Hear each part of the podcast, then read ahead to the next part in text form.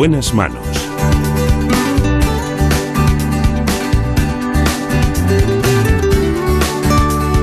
El programa de salud de Onda Cero. Dirige y presenta el doctor Bartolomé Beltrán. Muy buenos días, aquí estamos, precisamente con Marta López Llorente en la producción. En la realización, Alberto Castro.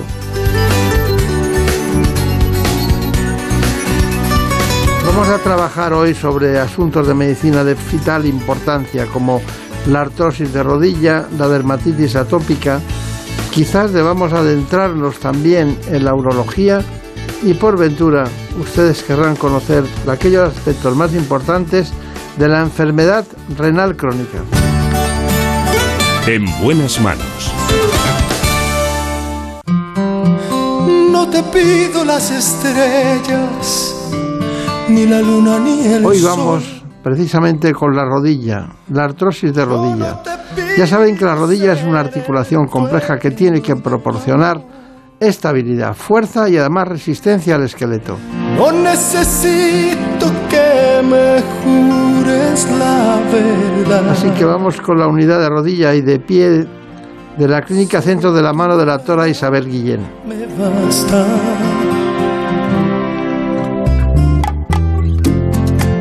No preciso obligarte. Antes que cualquier otra cosa les propongo este informe.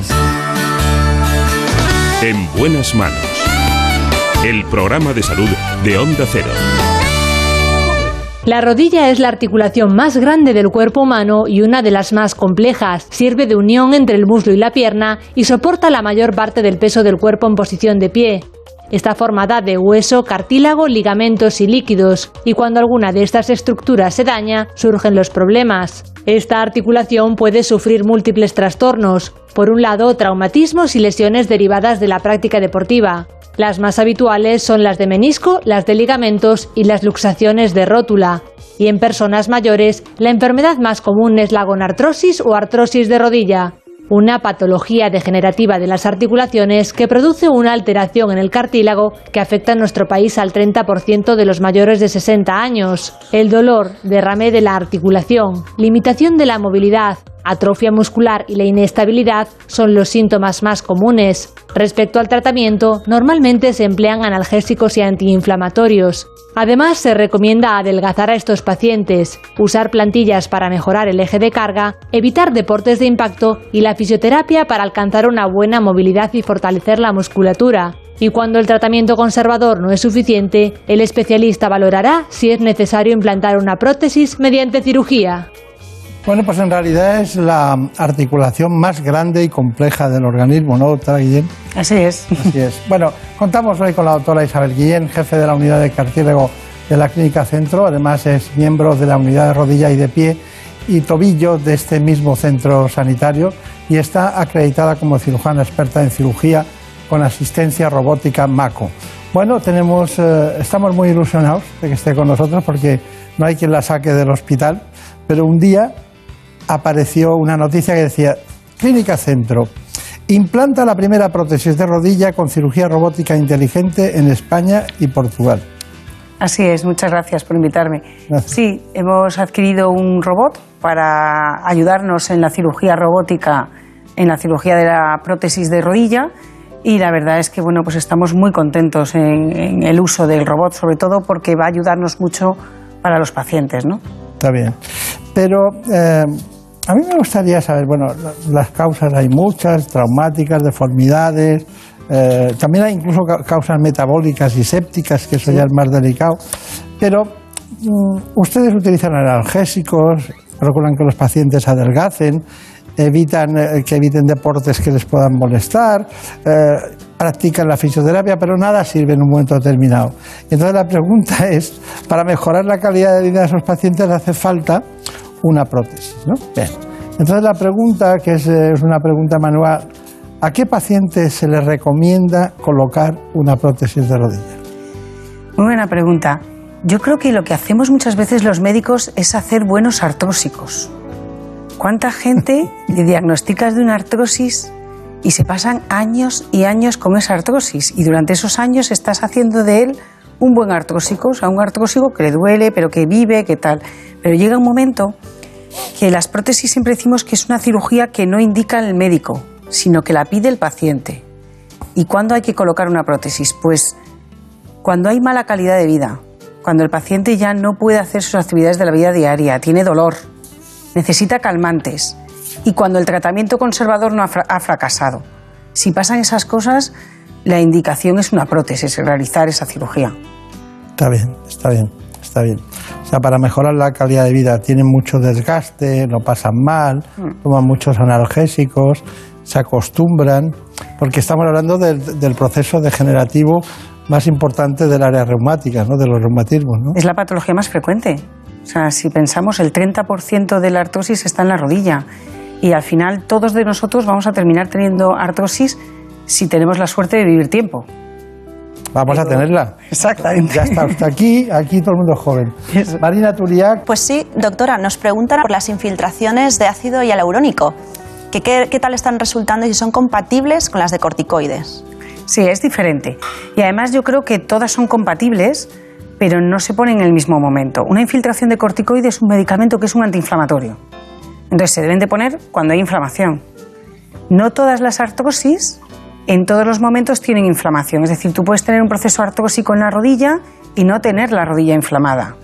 Pero en alguna ocasión se te puede inflamar pues porque hayas hecho un sobreesfuerzo, pues has ido de excursión o, o has dado un giro, has jugado un partido de pádel y se te ha hinchado la rodilla. En esos momentos sí que si tienes una inflamación es interesante colocar una infiltración de corticoides. Pero si la rodilla no está inflamada, una infiltración de corticoides no tendría ningún sentido. En cambio, una infiltración de ácido hialurónico es lo contrario. El ácido hialurónico lo que hace es intentar mantener la articulación. Entonces, el ácido hialurónico realmente lo deberíamos de poner al revés, en los procesos crónicos, cuando no tienes una inflamación aguda, porque si tú tienes una inflamación aguda y pones el ácido hialurónico, incluso pueden empeorar. El ácido hialurónico hay que ponerlo cuando el paciente está relativamente estable y lo que vas a hacer con el ácido hialurónico es intentar que lubricar esa articulación es un producto biológico, no es un medicamento como el corticoide, eh, y se tolera muy bien. Lo podemos poner en todo tipo de paciente, incluso en pacientes hipertensos, etcétera. Y lo que hacen es lubricar la articulación y hacen que el roce de la articulación sea menor, con lo cual te va a molestar menos a día de hoy, pero se va a desgastar menos a la larga esa rodilla.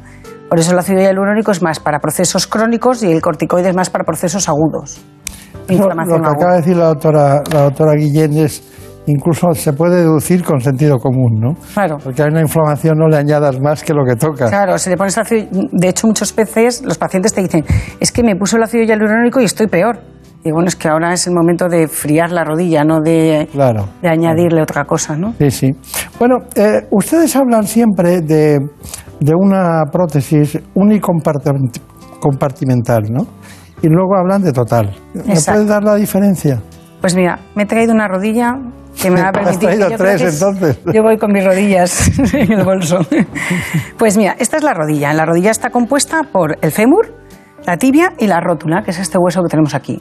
Cuando nosotros decimos que vamos a colocar una prótesis total, lo que vamos a colocar es una prótesis tanto en el fémur como en la tibia y en la rótula colocamos un plástico, que es esto que he traído yo aquí.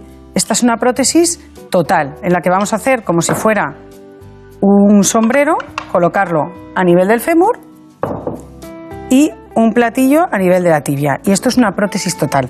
Pero esto lo debemos de hacer en pacientes que tienen una artrosis generalizada de toda la rodilla. Claro. Pero hay pacientes que tienen eh, degenerada solo una zona de la rodilla. Pues, por ejemplo, pacientes que se les han quitado un menisco por una rotura de menisco y lo que hacen es una degeneración, pues o solo de la cara interna o solo de la cara externa. Claro, es una pena poner una prótesis de todo, porque estás quitando también parte de rodilla sana. Entonces, en ese caso, lo que hacemos es poner prótesis que llamamos unicompartimental, de un solo compartimento, o de esta zona solo, que sería medio fémur y media tibia, o de la zona externa con medio fémur y media tibia. Claro. De tal manera que así, pues la zona buena la respetas. Claro, he visto y he leído que Waldius, que usted lo cita en algún, en el 51 ya empezó a trabajarlo en el 58 ya tenía una idea clara de lo que había que hacer, pero yo en el proceso, que eran unas charnelas que ponía, en el proceso ha pasado tanto tiempo, muchos años, pero sí es cierto que a mí me da la impresión de que tiene que... No pesa mucho eso para llevarlo a la... Sí pesa. Sí pesa. Sí pesa, la verdad. Hay, hay distintos materiales. Normalmente la que usamos es esta, ¿no? que es la de acero. Es verdad que en pacientes alérgicos, cuando son alérgicos a metales, que eso es muy importante preguntarlo antes de colocar una prótesis, si el paciente es alérgico a metales o no. Porque si es alérgico, le colocas algo metálico dentro de la rodilla, va a tener una reacción y esa, esa prótesis va a ir mal. Eso lo preguntamos mucho en las mujeres, es muy fácil porque les preguntamos que si se tienen que poner todo de oro. Los pendientes o los collares les hacen reacción Claro. cuando se lo ponen es porque son alérgicos. Entonces, normalmente son de este metal, que es, eh, o sea, es, un acero, es una aleación. Pero si fueran alérgicos, por ejemplo, al, al cobalto, al níquel, etcétera, colocamos una prótesis que es de acero, pero recubierta de titanio. Porque el titanio por sí solo es muy blando, no, no- daría consistencia a la prótesis. Tened en cuenta que al final la prótesis tiene que ser fuerte porque tiene que aguantar nuestro peso. Vosotros fijaros si nosotros eh, hacemos 5.000 pasos al día, que no son muchos, que ahora te recomiendan hacer 10.000 pasos, y tú pesas 80 kilos, 8 por 5, o sea, quiero decir, al final tú estás multiplicando muchísimo los kilos que le vas a dar a la rodilla en cada paso. Si tú a eso le aumentas una inercia, por ejemplo, en un salto, en una carrera, más consistencia aún, con lo cual el material tiene que ser mm, fuerte, es acero, tiene que ser duro, no, no podemos poner cualquier... Es que estamos muy bien hechos, es que el hueso Claro. es muy bueno, es un Yo material he visto, he visto poner, no con el robot, a, a su padre, al doctor Pedellín, una prótesis total de una rodilla y al cabo no sé de qué tiempo, medio año tal, del otro. ¿no? Sí, Y fue medio año, puede, puede ser que Sí. tarde en ese tiempo. ¿no? Y, y curiosamente nunca es una perfecta y la otra imperfecta, pero sí, una es perfecta, va muy bien, y, y la, y la otra en alguna ocasión no es tan perfecta, no es tan molesta un poco más por lo que sea, por las condiciones, por- no son iguales, además es que no tenemos la misma artrosis en una rodilla que en otra. claro. Siempre hay, hay mucha gente que yo les digo, ¿tú no te das cuenta que cuando te pones de pie siempre estás sobre la derecha? ¿O siempre estás sobre la izquierda? O sea, es que también las usamos de manera diferente. O arrancamos con una pierna y con otra no. Ahora en España estamos usamos más. todos sobre la izquierda, ¿eh? Eso. Pero bueno, muy bien. Eh, no vamos acelerados, pero tenemos prisa en el programa para que entren el mayor número de conceptos. Eh, ¿Alguna pregunta que creas muy importante? Nos pregunta por la cirugía robótica MACO si sería en su caso de utilidad para un recambio protésico. De momento no. Eh, Lo están desarrollando. O sea, el robot eh, eso, se basa en unos estudios de ingeniería muy potentes y a día de hoy solamente tenemos el, el- el robot preparado para colocar prótesis totales y compartimentales primarias. No las tenemos para revisión. Pero sé que lo están desarrollando porque además creo que yo, yo les dije el, el primer momento le decíamos es que nos parece súper interesante porque siempre las cirugías de recambio son más exigentes, ¿no? Está claro, está claro. Bueno, la pregunta que le decía. Pruebas diagnósticas para que un paciente pueda ser susceptible esté indicado la técnica del robot Maco. ¿Qué ver, pruebas hacen? las primeras las pruebas son como la- todo el mundo, una, le hacemos una radiografía en carga de la pierna para ver el eje, porque una de las cosas que siempre se intenta corregir con una, a colocar una prótesis es la deformidad. Son pacientes que muchas veces tienen las piernas o en arco, eh, que les llamamos varo, o en valgas, en X. Entonces intentas corregir esa deformidad. Para ello siempre le hacemos un estudio previo de una radiografía de toda la pierna para ver cuál es el eje y la alineación de la pierna para ver qué tenemos que corregir. Y ahora con la técnica MACO tenemos que hacer un TAC, porque el TAC lo que hace es un TAC de baja radiación que va desde la cadera hasta el tobillo y le va midiendo eh, toda la, eh, o sea, todas las estructuras óseas, pero también toda la alineación de cadera, rodilla y tobillo, para que quede la rodilla muy bien centrada con respecto a sus otras dos articulaciones. Otra cosa que nos pasaba también antes es que cuando tú colocas una prótesis de rodilla, tú en el quirófano ves la rodilla, es muy difícil ver toda la alineación, aunque intentas, siempre lo, lo, Claro. lo aportas, o sea, lo, lo referencias a la cadera y al tobillo, pero con el maco es que eh, hacemos una referencia total, ¿no? Claro, Pero usted está formada, muy bien formada y sabe que cuando hay una articulación mala hay que mirar la superior y la inferior. Exactamente. Porque si no, pues, todo se traslada, ¿no? Todo, todo influye. Si tú desde arriba el fémur está cogido de una manera, abajo lo tienes que coger de otra, porque si no te va, te va. Claro, es como claro. si tuvieras un palo, ¿no? Tienes que al final lo de arriba influye abajo. Claro. Eh, eh, ¿Usted hace musculación para...? Yo creo que ya no me hace falta, ¿no? Con lo que hago en quirófano es suficiente. Sí, porque es fuerte ese tema, ¿no? seguimos adelante con la doctora Isabel Guillén. Bueno, la verdad es que toda la culpa la tuvo el robot Maco, pero había una disciplina de fondo que ha durado muchos años de prótesis, eh, concretamente de rodilla, que se ha hecho muchas veces en esos quirófanos de la clínica centro. Pero ahora ella misma nos va a contar el perfil del paciente y el tipo de cirugía que va a usar. Eh, Brenda H. Hermida estuvo allí, entusiasta, como usted mismo y yo hemos comentado, y bueno, todo el mundo habla de que estuvo muy bien, porque no es lo mismo grabar una cosa desde un ángulo que desde otro o adaptarse a un quirófano con una cámara de televisión. Y así nos lo cuenta. Pues hemos venido a la Clínica Centro para ver cómo se coloca una prótesis total de rodilla con tecnología MACO, un robot inteligente que aporta mayor precisión y seguridad durante la cirugía. Es un paciente joven, tiene 64 años, varón. Él lleva con nosotros en la clínica desde el año 2008 porque tenía problemas en la rodilla por una lesión de cartílago en el cóndilo femoral interno. Le tratamos entonces, pero estas lesiones muchas veces degeneran a producir una artrosis. Y es lo que le ha pasado a él. Si vemos aquí la radiografía, es la rodilla izquierda y vemos la rodilla derecha es una rodilla normal que tenemos un espacio articular conservado. En cambio, en esta otra rodilla vemos como aquí, que era donde tenía la lesión, esta zona se ha venido abajo y están rozando ya hueso con hueso. Eso le produce mucho dolor e incapacidad. Eh, lo que vamos a hacer es colocar una prótesis total y lo que vamos a enseñaros ahora es cómo va a ser toda la planificación y la cirugía. Si queréis, os lo enseño. Entonces, doctora, eh, en este ordenador es donde están introducidos todos los datos del paciente para poder llevar a cabo esta cirugía, ¿no? Exacto. O sea, nosotros antes de empezar de operar al paciente le hemos hecho al paciente un TAC. Entonces en este TAC lo que estamos viendo es cuál es la deformidad exacta que tiene, que tiene por ejemplo aquí un osteofito que tenemos que quitar, cuál es exactamente el espacio que tenemos y cuál es la alineación de la rodilla con respecto a la cadera y el tobillo. Es súper importante el poner la pierna muy bien alineada. Entonces, ¿qué vamos a ver aquí? Aquí vemos el tamaño de los implantes que vamos a colocar y aquí vemos cómo queda con una imagen en 3D como veis, tanto en el plano sagital, en el plano axial y en el coronal. De tal manera que este va a ser el implante, lo verde son, es la prótesis y vamos a ver cómo queda perfectamente ajustado. Claro, nosotros antes de la cirugía ya sabemos exactamente cuál es el tamaño del componente mejor para el paciente. Ya conocemos un poquito más acerca de MACO, pero se encuentra también con nosotros el doctor Guillén, que ha realizado muchísimas cirugías por la vía tradicional. ¿Qué opina usted de esta nueva tecnología? Es un gran avance y va a dar una gran precisión a los cortes. El problema de la prótesis era que tú eh, te podías equivocar en algún milímetro del corte. Ahora con estos cortes cuyo error está en 0,1 milímetro, los elementos van a ser implantados tan ajustados que es una tranquilidad para el médico y para el enfermo. No todo lo nuevo es bueno, pero todo lo que hoy triunfa algún día fue nuevo. ¿Y cuánto tiempo pasa de, de hacer una cirugía convencional a aprenderse usted esta tecnología? Bueno, la verdad es que yo creo que lo difícil es hacer la cirugía convencional. O sea, es verdad que no puedes hacer una cirugía con prótesis si no sabes hacerla de manera normal, habitual, manual, pero nos es mucho más fácil hacerla con el robot.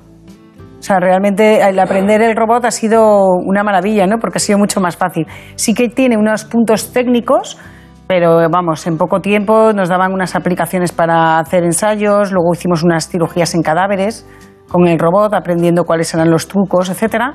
Y yo creo que también lo que tenemos que aprender mucho es la posición en el quirófano, porque una de las cosas que hablábamos con Brenda, que claro, operar eh, con un robot eh, te hace que el quirófano esté mucho más lleno, porque tienes a un lado el brazo robótico, como se ha explicado muy bien, que es el que corta, pero al otro lado tiene que estar la cámara, que tiene que ver en todo momento la rodilla. Y luego hay otro ordenador con la técnico, la ingeniera, que es la que me controla el robot. Entonces es verdad que en el quirófano se crea más el ambiente que es más raro que lo que es la cirugía en sí, ¿no? O sea que usted sería capaz de dirigir una orquesta, ¿no? Bueno, no sé, orquesta no creo, ¿eh? quirófano puede, pero orquesta... Pero bueno, la fisioterapia durante la hospitalización es, es importante. Fundamental. De hecho, yo una cosa que le digo a, a los pacientes es, si no vas a hacer fisioterapia después, no te operes porque esta rodilla puede estar muy bien posicionada, pero si no la mueves no te vale para nada. Entonces es fundamental. Nosotros empezamos la fisioterapia desde ese mismo día. Si operamos por la mañana, por la tarde ya empezamos a colocar el artomotor, que es un aparato que les hace una movilidad pasiva, para que ya empiecen poquito a poco. Está bien, lo de la movilidad pasiva. Con el, robot nos sangran mucho menos, los pacientes tienen menos eh, pérdida de sangrado, con lo cual le puedes hacer la fisioterapia antes. Claro, está claro. Bueno, tenemos que verlo todo. Vamos con la rehabilitación de esos pacientes. Después de una cirugía de este tipo, la pieza clave y fundamental es eh, hacer una buena rehabilitación. Eh, para lograr eso, el paciente tiene que estar sin dolor. Y gracias a este sistema hemos visto que los pacientes mm, tienen el dolor mucho más controlado y hacen una rehabilitación de forma más cómoda. ¿Por qué? Por dos motivos fundamentalmente. El sangrado es muchísimo menor y el paciente sale sin drenaje y es mucho más cómodo rehabilitar así desde, desde el minuto uno de la cirugía. Bien, pues ahora vamos a ver qué es lo que habría que hacer tras este tipo de intervención. Nos encontramos con Pablo y Pedro, fisioterapeuta y paciente, que ha sido intervenido hace unos tres días. Cuéntanos, Pablo, ¿qué tipo de ejercicios tendríamos que hacer para poder rehabilitar esta, esta rodilla? Comenzamos a recomendar al paciente un ejercicio sencillo, en cama o bien sentado, movimientos rotatorios del pie, para arriba, para abajo, como si freno, acelerador.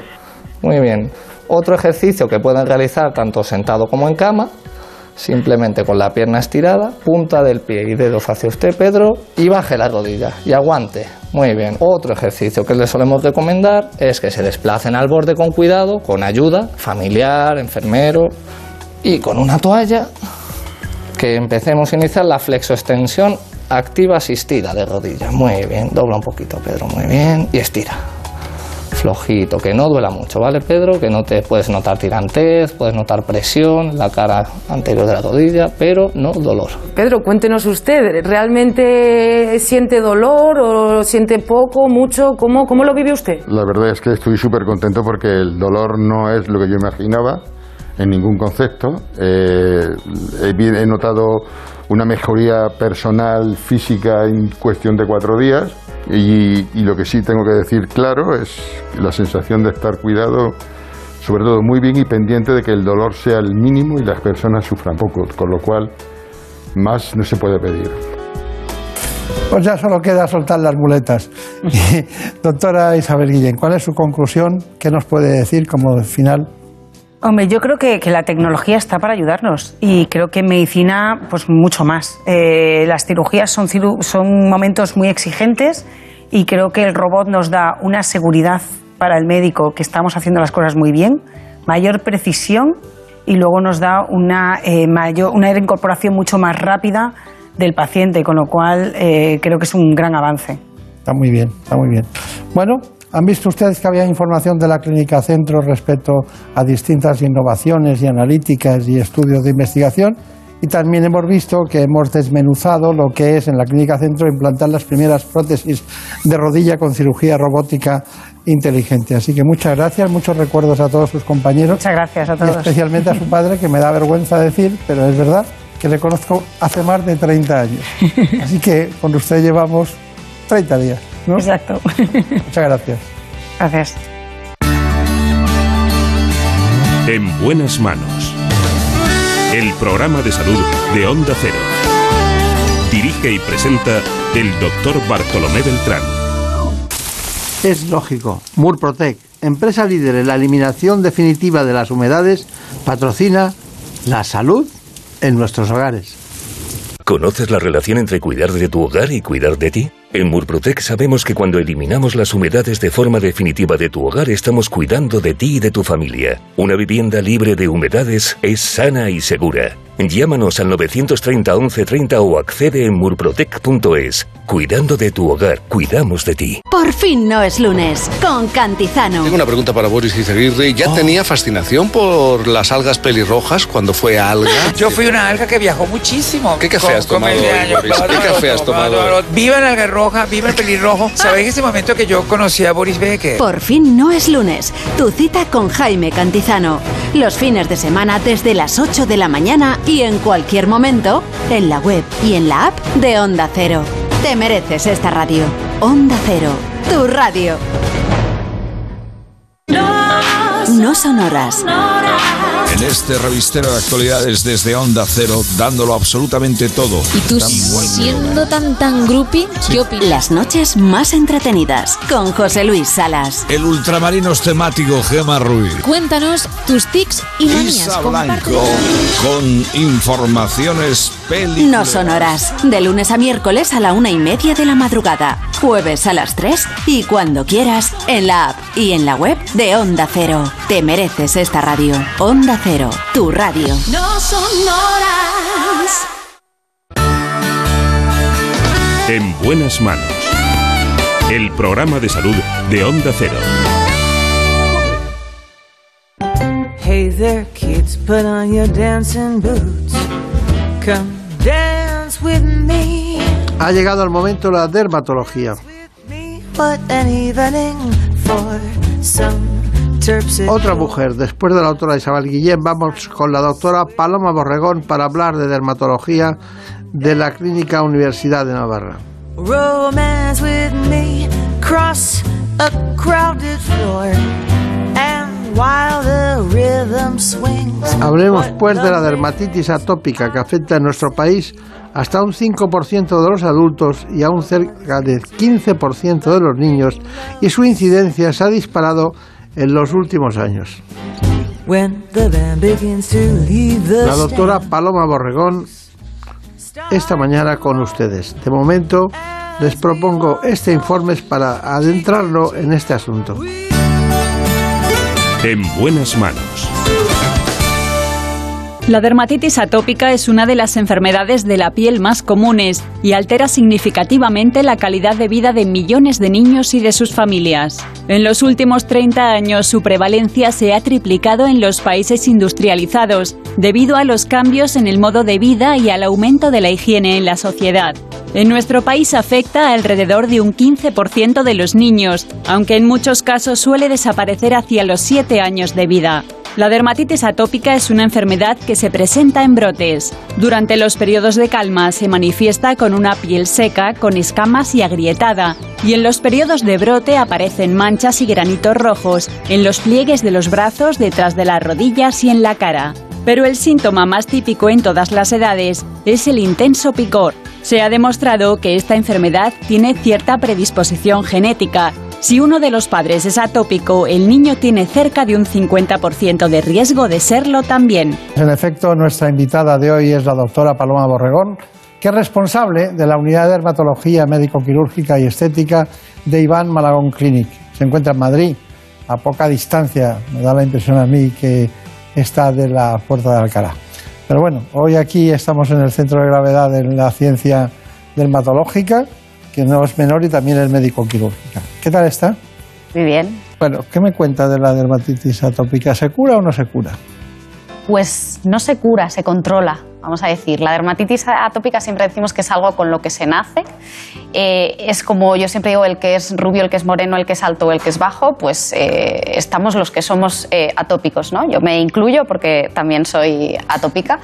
Entonces es una condición general que de hecho se llama atopia que no solo implica que tienes dermatitis, sino que somos pacientes como más sensibles a alérgenos varios, más tendencia a tener alergias al polen, alimentos, etcétera, más tendencia a tener esa piel seca y, bueno, pues no se cura porque eso es, nacemos con ello y, lo tenemos para siempre, pero sí que hay que mantenerlo a raya para no hacer brotes y que se nos descontrole. Claro, claro. Em, usted ha hablado de atopia, ¿no? Es decir, es una alergia, ¿no?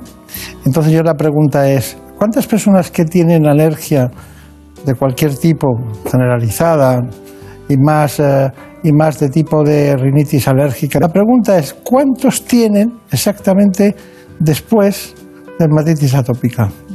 Pues las cifras dependen muchísimo de los estudios que busquemos, ya que sí que en los, en los, eh, en los alumnos, te iba a decir, en los niños es más frecuente y se controla un poquito, sí que en la edad adulta es menos frecuente, pero decimos que hasta el 15% de los niños y en adultos eh, hay estudios que hasta el 10% de los, de los adultos, que tienen un poco esa marcha atópica que lo llamamos, que se combina la dermatitis con las alergias, etcétera, y esa rinitis estacional que efectivamente cualquier época.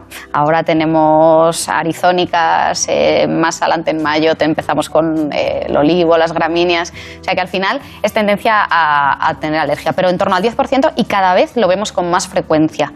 Primero por las condiciones que nos rodean y segundo porque bueno, pues vivimos un poco mm, estresados y cuidamos poco la piel. Y esa es la clave de la dermatitis atópica, es cuidar día a día la piel. Claro, claro. No, lo que pasa es que es difícil mezclar los, los tratamientos y cómo se hace, porque hay gente que está tomando productos para la alergia, eh, tipo, va a decir uno tipo pilasteno alguno de estos, y luego de repente eh, emerge una dermatitis atópica. ¿Qué hace usted en esos casos? Pues fundamental cuando tenemos ese problema es los antihistamínicos eh, como ese, no dejarlos.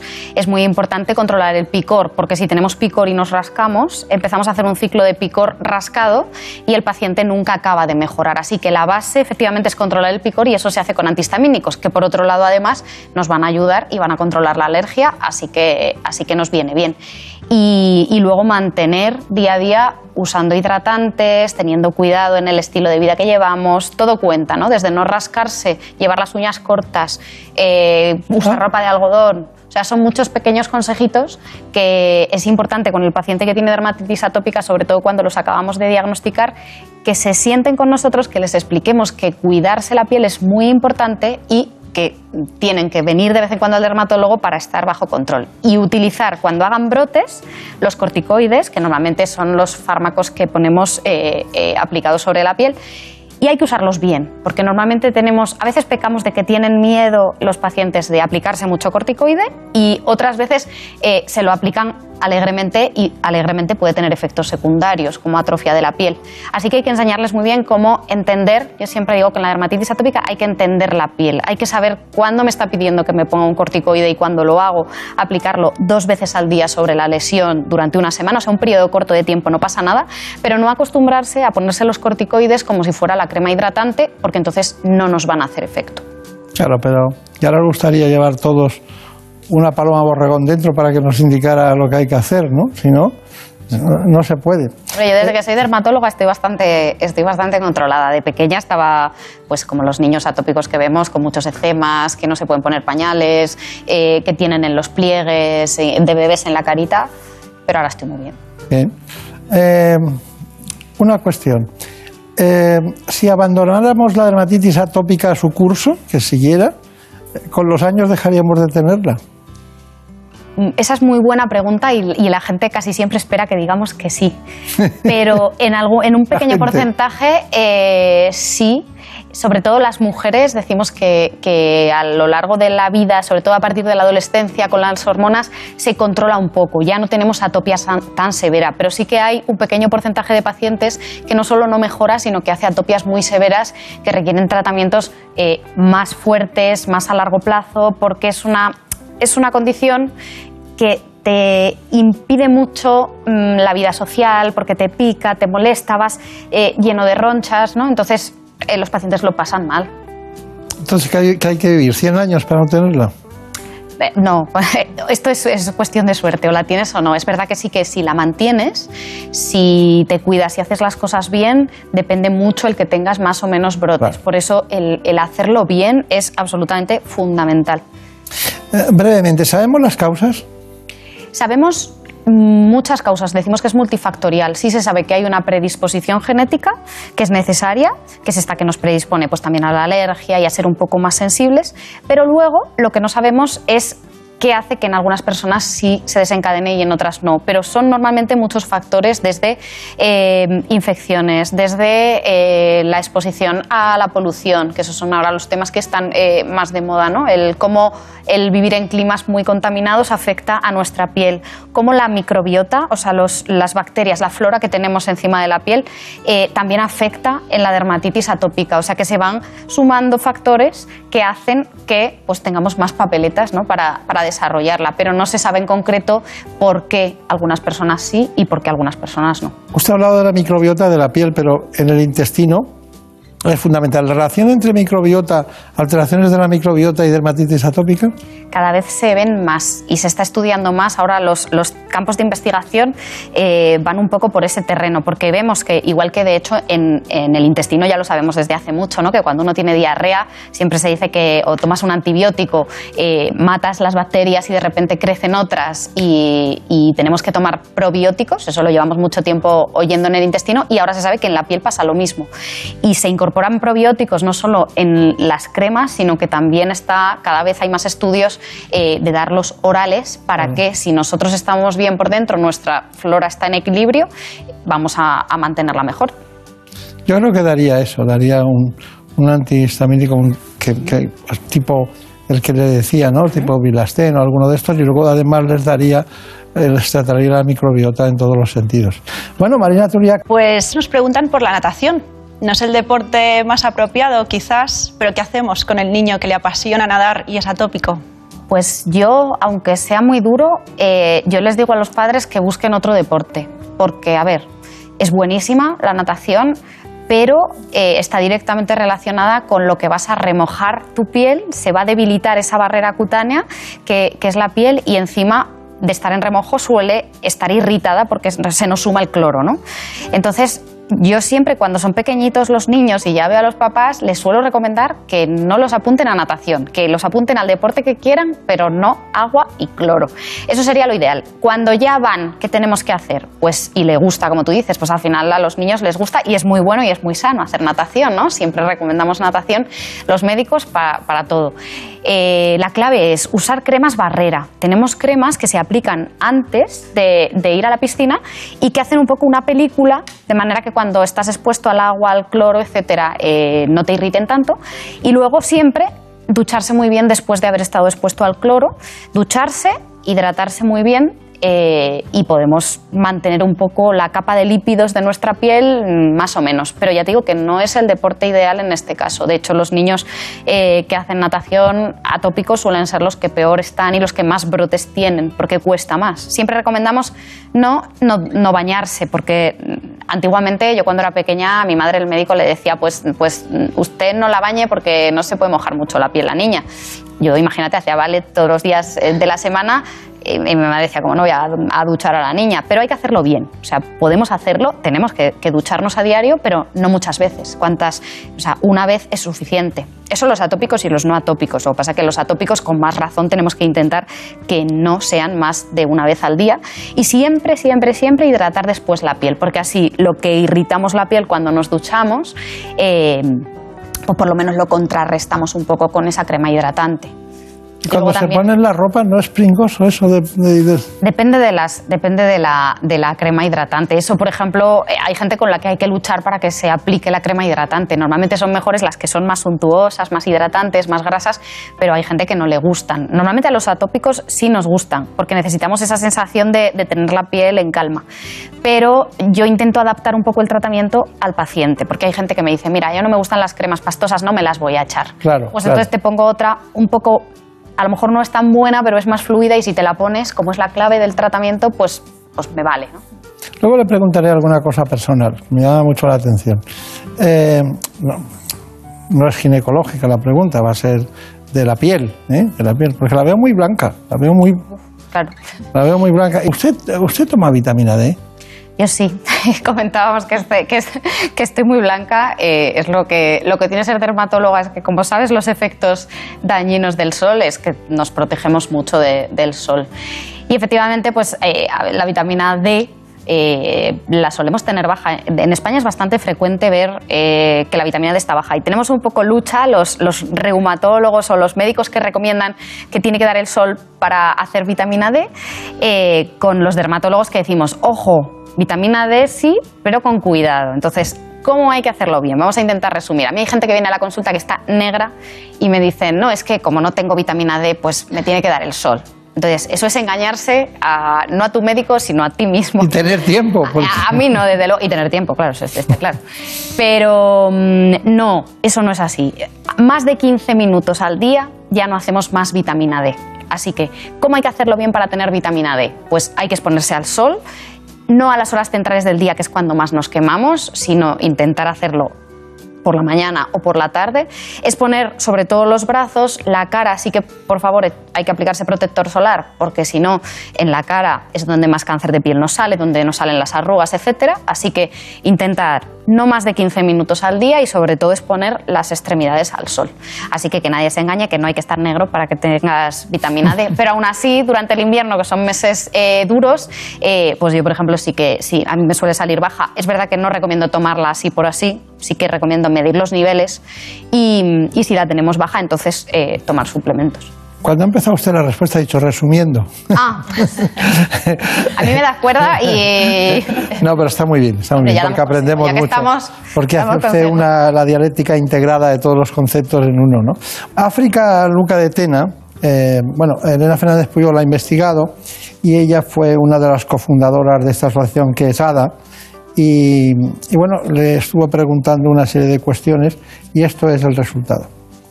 La dermatitis atópica altera notablemente la calidad de vida de quienes la padecen. De esto sabe mucho África, cofundadora de la Asociación de Afectados. El papel del paciente en el manejo de la dermatitis atópica es importante, pero es complejo a la vez porque el paciente tiene un constante picor e incluso siguiendo todas las recomendaciones médicas y utilizando emolientes adecuados, a veces tienen brotes y no entienden por qué. Pero aún así es importante que sigan esas recomendaciones y que continúen con ese uso de los emolientes para intentar mantener esos brotes que aparecen de manera inesperada a raya. Con respecto a la afectación psicológica eh, del paciente, hay pacientes que cuando tienen una dermatitis atópica severa les impacta tanto en su calidad de vida que incluso presentan cuadros de ansiedad, de depresión. Por eso sería importante que se diera apoyo psicológico a estos pacientes. Y además al ser una enfermedad que es visible, porque tienes rojeces, a veces heridas, incluso te supuran, eczemas, pues eh, eso provoca que eh, genere confusión y que hay gente que se crea incluso que es contagioso y eso incide aún más en la autoestima de los pacientes. Para ayudar a los niños con dermatitis atópica a aceptar y manejar su enfermedad, ha escrito un cuento muy didáctico. Picón el dragón es un cuento que hemos creado en la Asociación de Afectados por Dermatitis Atópica para ayudar a todos esos niños y a sus familias que padecen la enfermedad. Por un lado, para que no se sientan extraños por tener ese tipo de piel. Por otro, para que entiendan la importancia de usar emolientes y que a los niños que a veces les cuesta mucho, pues que sepan que es muy importante que se den crema. Y por otro, para que puedan explicar a sus compañeros qué es lo que les pasa y que no piensen que es contagioso. Que se den cuenta que hay que aceptar las diferencias de cada uno y que lo que parece una debilidad a lo mejor puede ser una fortaleza. Consejos que ayudarán a niños y a mayores a convivir día a día con la dermatitis atópica. Felicitamos ese trabajo de la Fundación ADA, pero me gustaría también, eh, creo que, que tenías algunas preguntas, antes me habías dicho te las han pisado todas. Un poco sí, pero bueno, el, el mensaje importante es que no es contagiosa, ¿verdad, doctora Barregón? no es contagiosa. Y eso estigmatiza mucho, como hemos escuchado en el vídeo, porque los pacientes eh, no quieren enseñar sus lesiones, Claro. encima se rascan. Pero se pueden infectar con estafilococos, ¿no? Sí, eso es muy frecuente, pero sobre todo impl- se- está implicado el rascado, porque al rascarnos nos hacemos heridas y los estafilococos que tenemos en la piel aprovechan y, y se meten en, Claro. en la piel. Tengo aquí una guía de tu piel atópica, no la, no la tuya ni la suya, también. sino que, que también, pero eh, eh, se lo repito y si ve alguna cosa me dice el por qué. Dice, cuida tu estilo de vida. Fundamental, ¿no? Fundamental. Llevar Ah. una, una dieta sana, equilibrada, hacer deporte. Evitar el estrés, eh, los climas secos, eh, eh, los fríos y todo ese tipo de cosas. Eh, mm, hay otro asunto que es el tema de alimentos ricos en omega 3. También, porque son fundamentales para, para ese manto lipídico de nuestra piel. El ejercicio moderado, ¿me parece bien? Hidratar la piel en su conjunto, utilizando bálsamos, sobre todo en el caso de los niños. Evitar el uso de cosmética de distintos tipos que pueden alterar el, el bienestar de la piel en todos sus sentidos. Sobre todo las cosas muy perfumadas o los jabones que hacen mucha espuma, que son los que más nos gustan, pero son los peores. Hay que utilizar agua templada y jabones eh, de tipo eh, naturales, ¿es correcto? Si no muy caliente, Y lleva, eh, hay que llevar las uñas cortas, ¿no? por el rascado. por el rascado. Esto es un, un decálogo que hizo usted y, y que se puntuaba. 10 tips para dermatitis atópica por la doctora Paloma de Borregón, que lo hemos recuperado para preguntarle. Dígame, ¿se duerme mal cuando se tiene dermatitis atópica en muchas ocasiones? ¿Qué tiene que ver la melatonina para, para poder dormir mejor? ¿Tiene algo que ver? Muy buena pregunta. Cada vez tiene más que ver y también eh, hay mucha investigación en ese campo y solemos utilizar como parte del tratamiento, sobre todo en los niños, melatonina por las noches, ya que el picor normalmente es intenso a lo largo de todo el día, pero por las noches el picor es más intenso todavía. Y encima nos rascamos inconscientemente. Eso hace que los bebés estén irritables, no duerman, lloren y los mayores nos hagamos heridas por la noche. Así que sí es muy útil aplicar melatonina, bueno, aplicar, tomar melatonina tanto los niños pequeñitos como, como los mayores para descansar mejor. Claro. Eh, hemos preparado también unos factores agravantes, que aunque se hayan repetido algunos, de dermatitis atópica. La dermatitis atópica es una enfermedad crónica y no contagiosa que causa picor e inflamación en la piel. Cursa en brotes recurrentes que pueden ser desencadenados por distintos motivos, como infecciones virales, vacunas, periodos de estrés o exposición a químicos como el cloro de las piscinas. Además, las condiciones climáticas han demostrado que empeoran los brotes de dermatitis, especialmente en los meses de invierno. Debido a las bajas temperaturas, abrigarse en exceso y pasar la mayor parte del tiempo en el interior con calefacciones que resecan mucho el ambiente. De hecho, durante esta época del año aumentan de forma considerable las consultas de dermatología pediátrica por empeoramiento de los casos de dermatitis atópica. Otro de los factores nocivos implicado es la contaminación medioambiental, lo que explica el aumento de la prevalencia de la enfermedad en las últimas décadas, especialmente en países industrializados. Es que, claro, en los últimos 30 años se ha triplicado los pacientes con dermatitis atópica. Eh, desde el principio venimos diciendo que afecta entre el 5 y el 10% de los adultos y seguro que el 15% de los niños. Pero antes de meternos en, un, trabajo que ha preparado Elena Fernández Puyol sobre la piel y el COVID-19, y en este caso dermatitis atópica, eh, quería preguntarle, eh, cuando hay tratamientos estéticos, quirúrgicos o médicos, ¿se puede, los que tengan dermatitis atópica no ofrecen dificultades? Depende del, tipo de tratamiento, pero los pacientes con dermatitis atópica, como es una piel más sensible, más delicada, tenemos que tener especial cuidado, por ejemplo, con los peeling, que no sean muy agresivos, que sean eh, suaves y respeten la piel, eh, con algunos láseres, siempre hidratar muy bien la piel posteriormente y luego hay que tener cuidado con el retinol, que es el gran antiedad eh, indiscutible a día de hoy. Eh, tiene un papel importantísimo en el envejecimiento y las pieles atópicas tenemos que tener cuidado porque cuando uno se aplica retinol es posible que la piel se irrite, que se enrojezca y por eso tenemos que hidratar muy bien todo el equipo se ducha con retinol, no se preocupe. Así estamos de, todos jóvenes.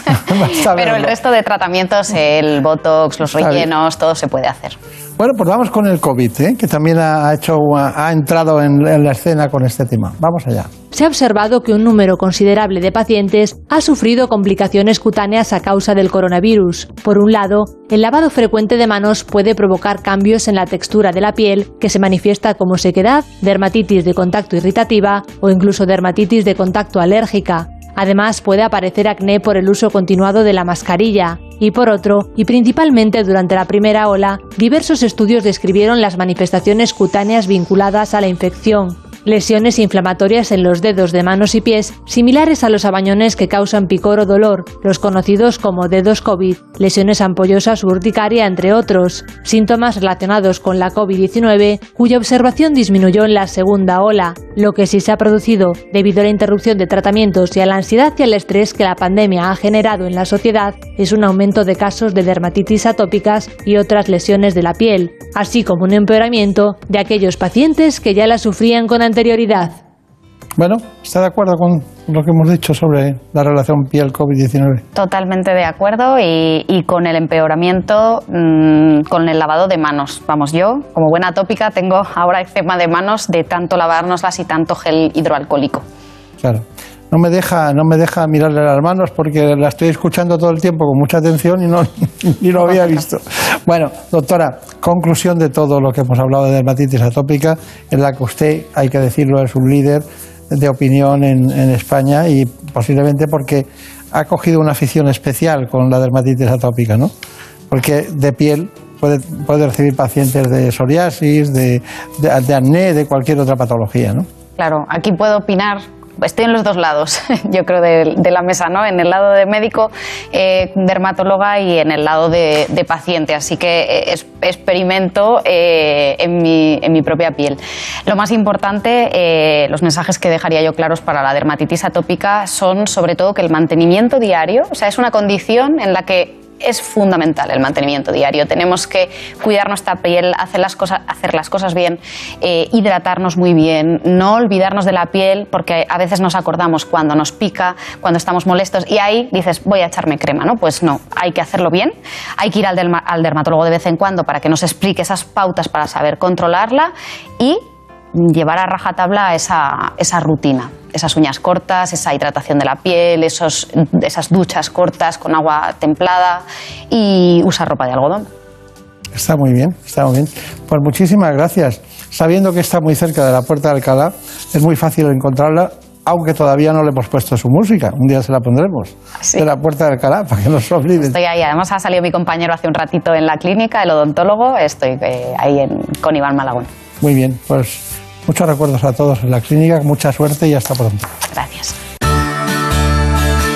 En buenas manos. El programa de salud de Onda Cero. And I'm feeling good.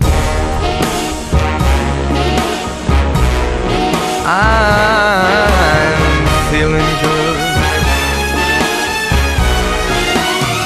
En este tiempo, en esta primera hora, han pasado muchas cosas.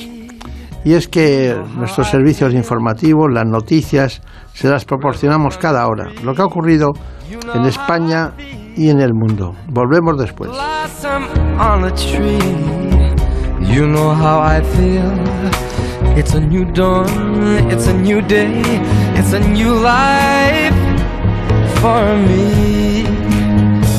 And I'm feeling good.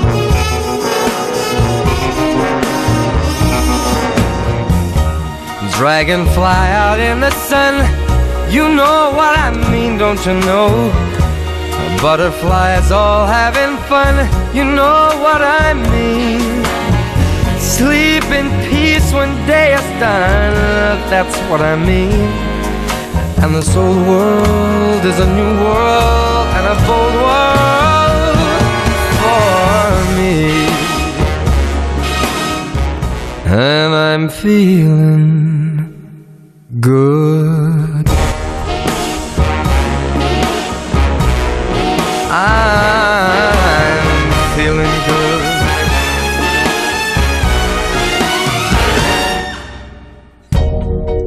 Fish in the sea, you know how I feel. River running free, you know how I feel. Blossom on a tree, you know how I feel.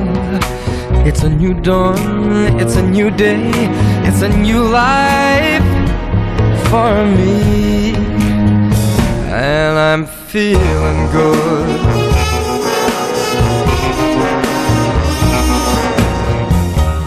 Dragonfly out in the sun, you know what I mean, don't you know? Butterflies all having fun, you know what I mean. Sleep in peace when day is done.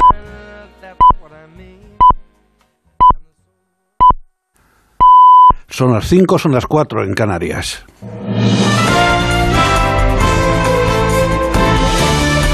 Noticias en Onda Cero. Buenas noches. A pesar de que este domingo remite ya la ola de calor, los incendios forestales continúan en una buena parte de España, sobre todo en la provincia de Zamora, en Cataluña y en Navarra. El fuego declarado el pasado miércoles en la Sierra de la Culebra, en Zamora, ha superado ya las 25.000 hectáreas de superficie forestal calcinada y sigue sin control, avivado por el viento en dirección hacia el valle del río Tera. Con estos datos estamos ya ante uno de los incendios más grandes del siglo en España, que supera el mayor del año pasado, registrado en Navalacruz, en Ávila. El viento de 40 kilómetros hora durante la tarde, con rachas de hasta 70 kilómetros hora, ha propagado con rapidez las llamas que han cruzado la carretera nacional 631, la vía ferroviaria de alta velocidad Madrid-Galicia, que ha quedado interrumpida, e incluso el embalse de Agabanzal, poniendo en peligro la población de Villar de Farfón. Vecinos de una veintena de localidades zamoranas han pasado esta noche fuera de sus casas tras los nuevos desalojos del sábado. Gregorio San Pedro es el primer edil de Ferreras de Arriba. Estamos en Benavente, en Polideportivo. El pueblo aparentemente está a salvo, no ha habido ninguna desgracia, no se ha quemado ninguna casa. Una ruina muy grande para estos pueblos, porque vivían mucho, eran pueblos muy seteros, de las castañas, de la madera, y la vida de 30 años pues se ha ido. El presidente de la Junta, Alfonso Fernández Mañueco, ha hablado con el jefe del Gobierno Central, Pedro Sánchez, para valorar el incendio al tiempo que ha comprometido un plan económico especial que compense los daños a las zonas afectadas. El Gobierno de Navarra ha activado todos sus recursos de extinción de incendios para combatir los fuegos declarados este pasado sábado en Valdizarbe, Bardenas Reales, Tafalla, Arroniz y la reactivación del incendio registrado el miércoles en Olleta. El vicepresidente del Gobierno navarro, Javier Remírez, ha hecho un llamamiento a la tranquilidad de la ciudadanía y ha confirmado que trabajan contra el fuego la totalidad de los recursos propios disponibles y los aportados por el Gobierno central hacer un llamamiento a la tranquilidad y a la responsabilidad ciudadana. Tenemos plena confianza en todos nuestros profesionales que están trabajando sobre, sobre el terreno y en ese llamamiento a la ciudadanía, a la tranquilidad y a la responsabilidad también tenemos que hacer un llamamiento, en este caso, en forma de responsabilidad para que toda la ciudadanía de las zonas más cercanas a los incendios permanezcan en sus domicilios. El consejero Interior de la Generalitat, Joan Ignasi Elena, ha advertido de que este domingo va a ser un día extremadamente complicado respecto a la situación de los incendios en Cataluña porque aunque bajarán las temperaturas y habrá más humedad, también habrá más viento y calor acumulado. Elena ha concretado que el perímetro fijado en el incendio de Artesa de Segre, en Lleida, no ha peligrado en todo el día y ha confirmado que ha quedado estabilizado en su flanco derecho. Hoy es un día muy complicado, día de contención y es un día que es imprescindible que no haya nuevos incendios para poder abordar y seguir trabajando en los que están activos y en los que están estabilizados. Hay que seguir trabajando. Más de 6.600.000 personas están llamadas a las urnas este domingo en las duodécimas elecciones autonómicas de Andalucía, a las que se presentan 22 partidos y 5 coaliciones para obtener alguno de los 109 escaños del Parlamento y para las que se han dispuesto 3.795 colegios electorales con más de 10.000 mesas en una jornada en la que la meteorología va a dar una pequeña tregua. El consejero andaluz de presidencia, Elías Bendodo, ha informado de que habrá tres avances de participación con los datos de afluencia a las urnas hasta las 11.30 horas, las 14 y las 18 horas, que posteriormente se trasladarán en rueda de prensa. Bendodo también ha explicado a grandes rasgos el dispositivo de seguridad para la jornada electoral. 19.361 efectivos policiales, de los cuales 16.873 de la Guardia Civil y Policía Nacional y 2.247 de la Policía Local y 241 de la unidad de policía adscrita de la Junta de Andalucía. Compromís ha cerrado filas en torno a la vicepresidenta del Consell, Mónica Oltra, tras su imputación por el presunto encubrimiento de los abusos de su exmarido a una menor tutelada. Durante un acto político celebrado en Valencia, representantes de la coalición han destacado que nadie le hará bajar la cara a Oltra al tiempo que han rechazado la guerra sucia en los tribunales. El alcalde de Valencia, Joan Ribó, ha dicho que la vicepresidenta valenciana ha sido y seguirá siendo imprescindible en política. Vull donar el suport total a Mònica. Has estat imprescindible. I ho saben molts. I ho tenen molt clar molts. Pero hem de dir una cosa, continuarás sent imprescindible. Es todo más noticias dentro de una hora y en ondacero.es. Síguenos por internet en ondacero.es.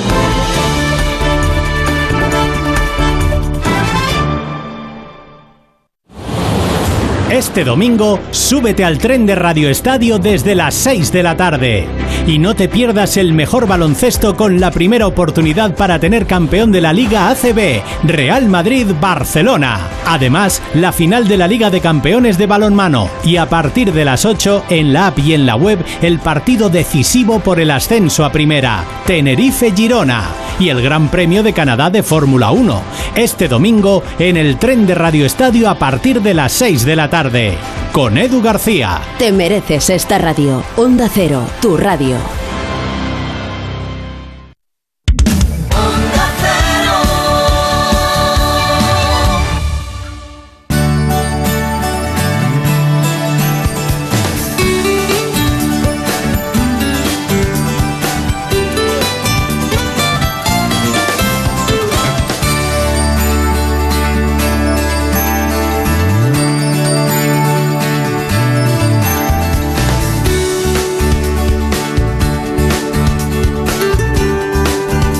Buenas manos.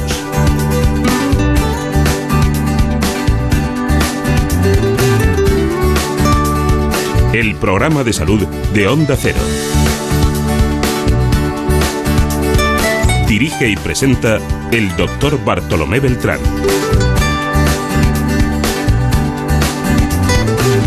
Aquí seguimos en la segunda parte del programa. Nos acompaña, como siempre, en la producción Marta López Llorente. Les propongo hablar de urología. Lo hacemos con el doctor Javier Romero Otero y el doctor Romero es director del Departamento de Urología de HM Hospitales.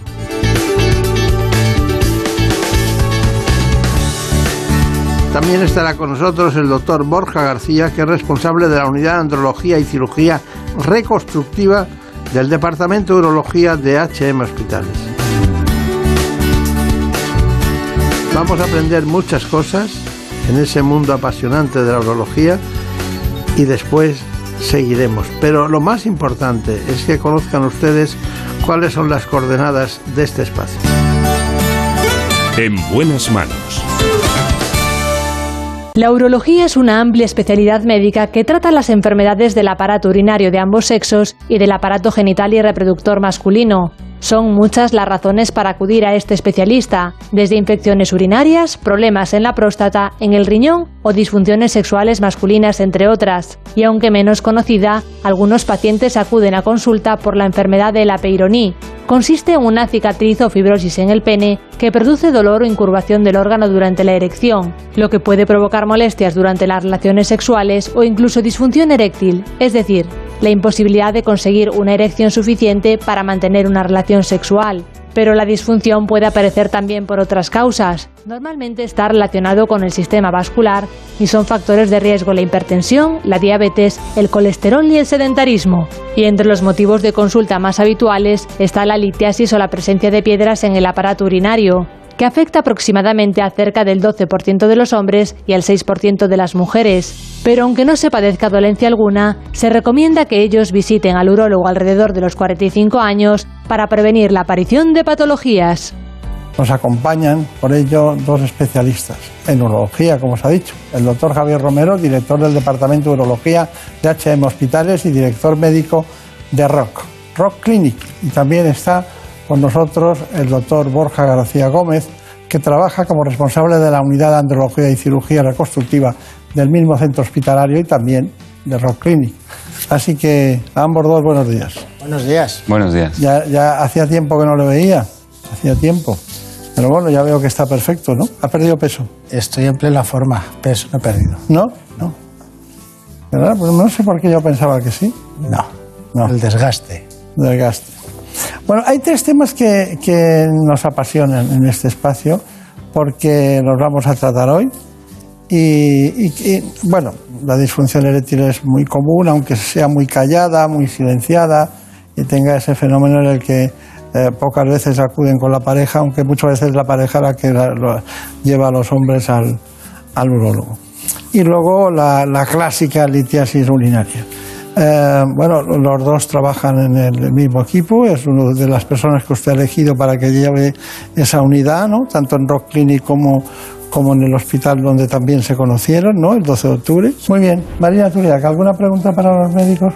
Pues si empezamos con peironía o curvatura del pene congénita, nos escribe al programa un paciente que le quieren operar con la técnica Nesbit y está preocupado por si puede perder longitud su pene. qué alternativa tenemos para su tratamiento? Pues en este caso habría que ver sobre todo el grado de curvatura que tiene ese pene. es cierto que el Nesbit, que es la aplicatura clásica, eh, puede perder algo de longitud, pero más que perder longitud por la propia técnica, por lo que se pierde es por la propia enfermedad. Esa enfermedad normalmente da lugar a una curvatura, a ciertas deformidades, y em, esa es la que ya previamente ha perdido, ha hecho que el pene se acorte. Mm, probablemente con una técnica de estas de aplicatura consiga mantener o tener un pene mm, recto que pueda eh, llegar a penetrar. De todas formas, si la curvatura es muy importante, habría que barajar otro tipo de técnicas, técnicas con parche para conseguir mantener esa longitud del pene sin llegar a, eh, tener un pene no, no funcional, ¿vale? Ha contestado enseguida porque su responsabilidad es la urología reconstructiva y enseguida ha entrado. Pero dígame, ¿hubo hace cuatro años o, salió algún medicamento eh, que se empezó a utilizar? Creo que recordar que era de Pfizer o de, eh, ese medicamento, algún medicamento. No, era, de, Sobi, era de otra empresa. Eh, ¿De Sobi? Sí, de Sobi, una empresa. Y mm, el problema es que salió al mercado eh, lo tuvimos disponible y nosotros, pues, en eh, las unidades en las que estamos lo, hemos utilizado ampliamente. De hecho, nos convertimos en prácticamente líderes nacionales. Tenía muy buenos resultados, pero ahora mismo no lo tenemos disponible por una cuestión comercial. Ya, ya, ya lo han retirado del mercado eh, no por el hecho de que no fuese efectivo, que lo era, era una toxina de una bacteria que lo que hace es romper colágeno y entonces era ideal para el tratamiento del Peyronie, se inyectaba dentro de la placa, rompía colágeno y reducía la curvatura en, una media de unos 20 grados, con lo cual el pene volvía a ser funcional al eh, recuperar esos 20 grados. Lo que ocurre es que ahora se ha comercializado en otro país para la celulitis, en la casa comercial ha incrementado el precio por el tratamiento y entonces han retirado su eh, patente en Europa y entonces eh, ah. para que no haya eh, una comercialización paralela. El fármaco era seguro, era eficaz y por una cuestión comercial el laboratorio que lo comercializaba. De todas maneras, Sobi, recuerdo siempre que era un laboratorio para enfermedades raras, ¿no? que siempre dedicado a temas muy concretos de todo lo que nos puede afectar. No, no era como la aspirina, vamos. Que... Sobi, hay que decir que Sobi lo comercializaba en Europa, pero no era el dueño de la patente. Quien lo ha retirado es una casa farmacéutica americana y no ha sido Sobi. Sobi lo comercializaba en Europa. Está muy bien, está muy bien. ya no podemos saber más, ya no queremos, ya con eso nos, basta. Bueno, eh, enseguida volveremos sobre la enfermedad de Peyronie, que es una enfermedad que tienen que conocerla porque también hay pacientes que tienen la enfermedad de Peyronie y tienen la induración plástica, aparte del pene, tienen eh, aponeurosis palmar, o sea, se, contraen las manos en garra, ¿no? Como consecuencia de lo que acaba de decir el doctor Romero Otero del, del colágeno, ¿no? Sí, sí, de hecho, en realidad es la misma probablemente enfermedad. Están definidas la enfermedad de Peyronie en el pene, la enfermedad de Putrien en las manos, que es esta gente que se le va a poner esa mano en garra, y la del Laderhoss en el pie, también en la planta del pie puede provocar ese, ese aumento de tejido fibroso puede parecer que va retrayendo eh, las, tres zonas, las tres fascias.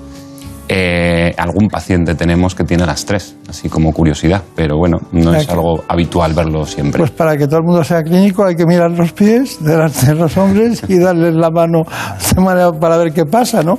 Porque es curioso, pero se lleva unas sorpresas en la vida, ¿no? Pero hay órganos también muy importantes, como, como el pene en este caso, vamos a ir con la enfermedad de Peyronie, luego iremos con la disfunción eréctil y finalmente acabaremos con la litiasis urinaria. Así que en este momento vamos a ver el trabajo sobre la enfermedad de Peyronie.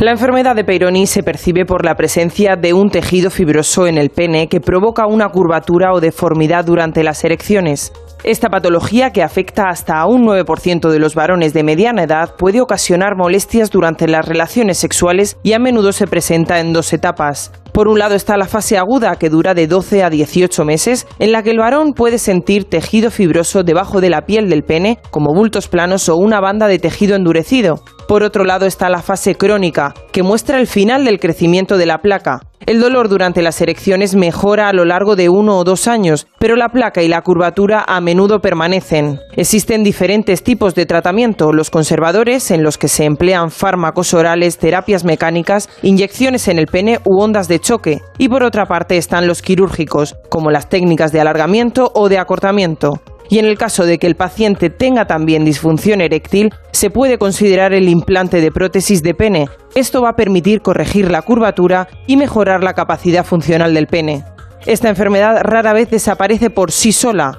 El tratamiento temprano, poco después de presentar la afección, puede evitar que empeore o incluso mejorar los síntomas. Bueno, son matizaciones que hemos hecho anteriormente con el doctor Javier Romero y con con el doctor eh, Borja, mm, que es Gómez, ¿no? García Gómez. García Gómez, ¿no? Entonces, hemos, antes lo hemos matizado prácticamente todo lo que se ha dicho. Solo, solo mm, me gustaría saber cuáles son las causas de la enfermedad de Y a nosotros también. No una entidad muy desconocida. Hay varias hipótesis eh, que se han propuesto. La más eh, aceptada desde el punto de vista científico es un microtraumatismo vascular continuo que provoca pues, eh, la aparición de esa inflamación exagerada en gente que se supone que tiene más susceptibilidad. Pero no está nada claro, no se conocen muy bien las causas hasta ahora. ya, ya. Pero no hay ningún factor familiar, ni genético, ni... Hablábamos de la asociación con el Dupuytren, con el Ladderhost, que probablemente sí que exista cierta asociación genética, pero no, no se conoce hasta ahora mismo. ¿Y, la- por, por qué acuden a la consulta? ¿Acuden porque hay, hay molestias, dolor o porque eh, la pareja eh, no, no tiene las relaciones sexuales adecuadas con esta forma de pene? Pues un poco por las dos, porque, mm, bueno, hasta hace años eh, es verdad que acudían a la consulta cuando ya el resultado final era el que había, es decir, que ya no podían tener relaciones. Y por suerte, bueno, gracias a la concienciación que se está haciendo, eh, la gente cada vez acude más pronto. Eh, Notan dolor con la erección, notan que eh, se les está curvando el pene y suelen venir, eh, bueno, en parte asustados porque dicen si esto puede ser algo malo, ¿vale? Eso hay que dejarlo claro, que no es algo malo, pero que, bueno, eh, como decían en el vídeo, hay que em, cogerlo lo antes posible para intentar evitar que eso se desarrolle y acabe con una malformación muy importante que impida tener eh, relaciones sexuales satisfactorias. Claro, claro. Bueno, nos metemos en otro mundo complicado. Disfunción eréctil. Eh, eh, cada, cada organización o la clínica Rock o en cualquier lugar donde ustedes trabajan eh, tienen un protocolo de trabajo. ¿Me puede decir los tipos de disfunción eréctil y, y después cuál es el catálogo de soluciones que tienen ustedes? Pues eh, la disfunción eréctil, que clásicamente se entendía como de origen psicológico, ese concepto está sobrepasado, como hemos hablado otras veces. Y lo que está claro es que el pene es un órgano vascular y eh, todo lo que afecte eh, a los vasos sanguíneos va a ser lo que va a acabar provocando disfunción eréctil. Puede haber también que sea de origen neurológico, pero por lo general hay que identificar los síndromes metabólicos, eh, todo lo que afecta a la salud de los vasos sanguíneos, como lo que va a afectar a la función eréctil. De modo que todo lo que es hipertensión, diabetes, sedentarismo, malos hábitos de vida, mala nutrición, hipertrigliceridemia, eh, dislipemias, etcétera, que hacen daño a los vasos sanguíneos, daña el pene. El pene hoy en día es eh, el órgano centinela de la salud vascular, es decir, los vasos del pene son tan pequeños que predicen que una persona luego pueda tener un evento cardiológico, un accidente cerebrovascular. De modo que eh, eso es el primer mensaje que debemos tener en cuenta, que un varón de 50 años que empiece con disfunción eréctil no solo se preocupe porque va a tener peores relaciones sexuales, sino que algo está pasando en su árbol eh, vascular y debería consultar para que se identifiquen si hay algún factor de riesgo que tenga eh, afectado. Y luego, eh, el manejo de la disfunción eréctil, eh, yo creo que vivimos un momento muy interesante eh, que está cambiando el paradigma radicalmente de hacer únicamente una exploración, un análisis de sangre, ir probando con los tratamientos a ver cómo iba respondiendo la persona. Ahora hacemos eh, estudios vasculares dinámicos del pene, en el cual se hace una ecografía del pene, se ve cómo está el tejido cavernoso por dentro, se ven las arterias del pene que llevan la sangre e inyectamos un fármaco para que el paciente tenga una erección. Entonces eh, podemos medir a los 0, a los 15, a los 30 minutos la respuesta vascular del pene y vemos cómo están de alteradas las arterias, cómo está alterado el endotelio dentro del pene, si tiene fuga venosa y llegamos a un diagnóstico más certero de cuál es el problema que está afectando a la persona y en función de ello diseñamos un tratamiento médico para cada persona. Claro, claro, eso está bien. Eh, hay mucha gente que acude a la consulta. ¿Cuál, es el, el- el, digamos, el- la cinematografía de la consulta? Es decir, llegan, llegan la pareja, llega uno solo, ¿cómo, cómo, cómo Bueno, va? Pues de todo hay, ¿no? Es, es muy curioso que eh, la mujer eh, padece menos enfermedades y vive más años que el hombre, pero solo vamos igual al médico mientras nos llevan nuestros padres, hasta los 15 años. A partir de los 15 años, la mujer visita mucho más al médico que el hombre, y el hombre padece más enfermedades y muere antes. Eh, el hecho de, de padecer disfunción eréctil sí que es un motivo de que el paciente venga a la consulta y sí que lo estamos utilizando para ese concepto de salud integral del varón y de intentar mejorar la salud global. Y el paciente muchas veces viene solo Eh, a nosotros nos gusta eh, mucho más si viene acompañado. Si viene acompañado es un problema de la pareja y se puede trabajar de una mejor manera eh, que no. La, erección eh, forma parte de la sexualidad. La sexualidad no es solo erección. Entonces, eh, mm, si una persona, una pareja tiene abandonada la sexualidad y el hombre lo quiere retomar y la pareja no está implicada, es muy difícil que de pronto llegue y diga, he ido al médico, me toma esta pastilla, vamos a probar. Eh, la sexualidad lleva, bueno, pues una intimidad, una relación alrededor que si no se trabaja es muy difícil poder llegar a ella. Bueno, sí, además hay hay, una, hay un histórico ¿no? Eh, que siempre a los médicos nos preguntan, ¿no?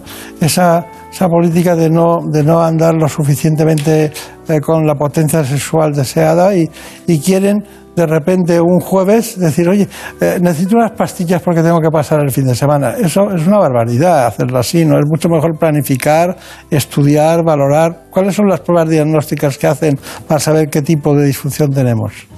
Como decíamos antes, además de una historia clínica y explorar a la persona, hace falta hacer un análisis sanguíneo para ver las determinaciones de testosterona. El déficit de testosterona provoca disfunción eréctil y hay que chequearlo. Luego hay que ver que estén bien todo lo que tiene asociado al riesgo cardiovascular, las funciones orgánicas y luego nosotros ahora mismo estamos haciendo a todos nuestros pacientes un estudio vascular dinámico del pene.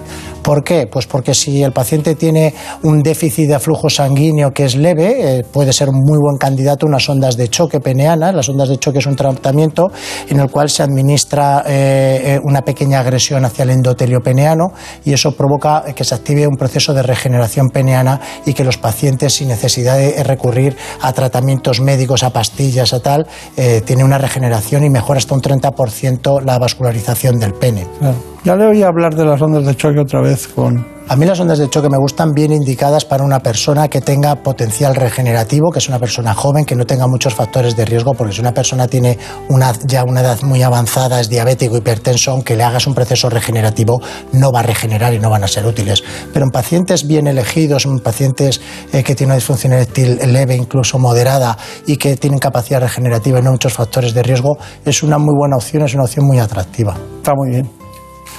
Lo compro. ¿Eh? Bueno, me gusta, me gusta ese concepto. Sí, sí, porque hay algunos que van cambiando de pastillas, que si una hora antes, que si después, que solo eh, tres días en la semana y luego lo abandonan, cuando a lo mejor es mucho mejor una pequeña dosis diaria y hacerla más alta en el momento adecuado, lo que sea. Pero en fin, eh, le, le, voy a ofrecer la disfunción eréctil desde aquí, desde el estudio también. Vamos allá. La disfunción eréctil se define como la incapacidad de mantener una erección suficiente como para permitir la actividad sexual. Se trata de un problema cada vez más frecuente entre la población masculina, normalmente de más de 40 años. En nuestro país afecta a uno de cada cinco hombres. Aparte de las causas orgánicas que suponen el 90% de los casos, esta disfunción sexual también puede estar ocasionada por causas psíquicas, como el miedo a fallar, la ansiedad, el estrés, la tensión y el nerviosismo. Además, puede ser un síntoma de alerta de otras enfermedades graves, la mayoría de tipo cardiovascular. Sin embargo, los españoles aún son reacios a pedir ayuda cuando surgen este tipo de problemas. Para tratarlo es fundamental eliminar los factores que influyen negativamente en el desarrollo de la sexualidad masculina. Obesidad, sedentarismo, drogas, alcohol o tabaquismo son los peores enemigos del sexo saludable. Este trastorno tiene un gran impacto en la calidad de vida, tanto de los propios afectados como de sus parejas, quienes juegan un papel clave en el proceso de recuperación. Y es que la autoestima y el apoyo son cruciales para comenzar a tratar esta patología. Bueno, Marina Turiac, por cierto, ¿alguna pregunta sobre este tema? Sí, tengo la sensación, por todas las preguntas que hemos recibido sobre el tratamiento de disfunción eréctil, que los hombres se sienten muy familiarizados con el tratamiento farmacológico, pero para nada con las prótesis de pene. ¿Cuándo está indicada una prótesis de pene? Las prótesis de pene eh, están indicadas cuando hemos intentado hacer una rehabilitación peneana y no lo hemos conseguido, eh, cuando no se responde bien a la medicación eh, o cuando el paciente no tolera bien la medicación porque a veces los inhibidores de la 5-fosfodiesterasa, la famosa Viagra, puede provocar efectos secundarios que no son bien tolerados. En ese caso indicamos una prótesis de pene.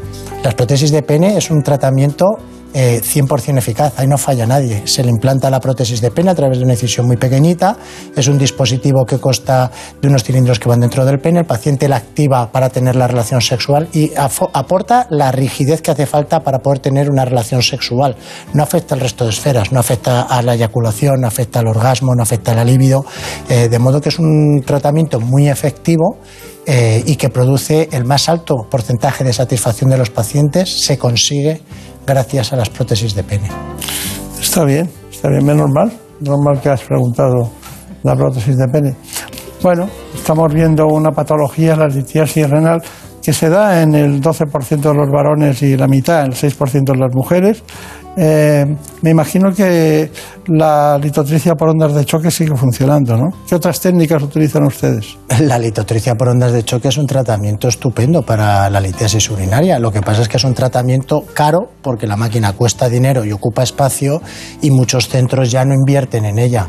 Eh, porque recurren a otras opciones, pero eh, la litotricia existe en la mayoría de los hospitales eh, de cierto nivel y nosotros, por supuesto, en el grupo HM Hospitales disponemos de una en el Hospital de Montepríncipe y es un tratamiento poco agresivo y muy eficaz.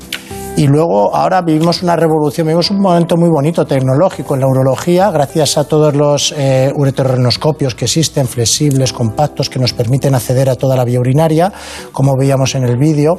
Y entonces, gracias a las nuevas fuentes de energía, el láser de holmium, el láser de tulio, somos capaces de pulverizar las piedras y de fragmentarlas y de sacarlo para que en un solo acto quirúrgico el paciente quede libre de litiasis y pueda eh, reincorporarse a su vida eh, diaria eh, sin tener que estar en las esperas que estaba antes con una piedra, un riñón sufriendo, a veces medio alcohólico, se me ha movido la piedra. Ahora todo eso hemos puesto todos los medios eh, necesarios para poder acelerarlo y resolverlo en un solo acto quirúrgico.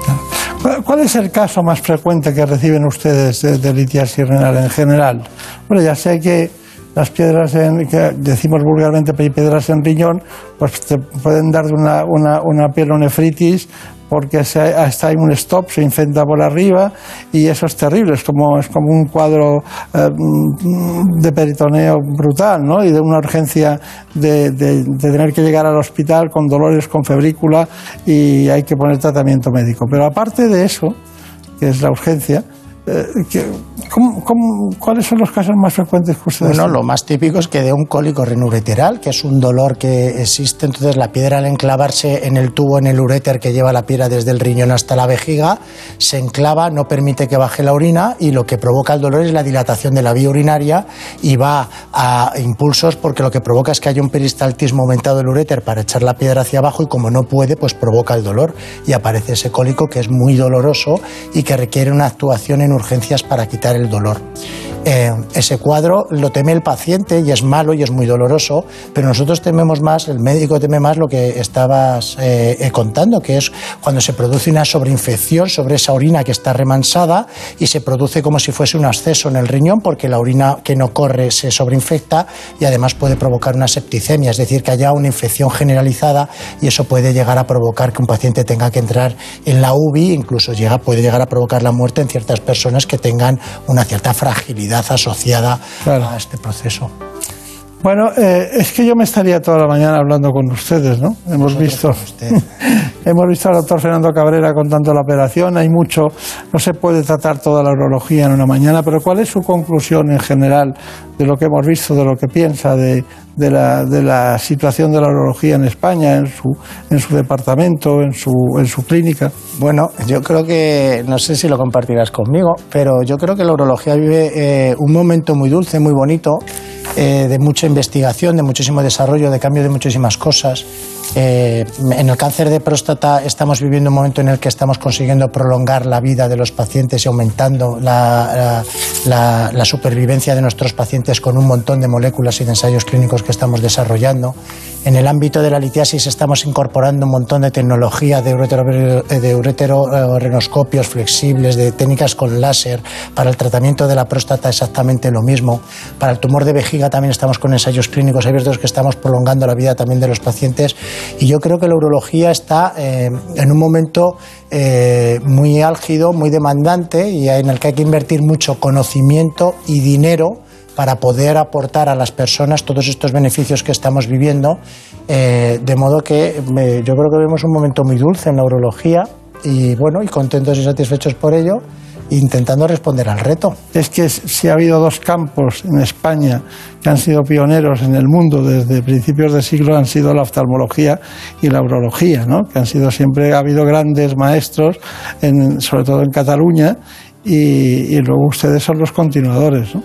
porque además ha salido un hospital donde usted, usted nació. Eh, la Fundación Jiménez Díaz, sí, claro. O sea que, no, es que, es que parece que tiene 100 años y resulta que es un niño. O sea. Muchísimas gracias por venir. Gracias. Ustedes, gracias. Muchas gracias.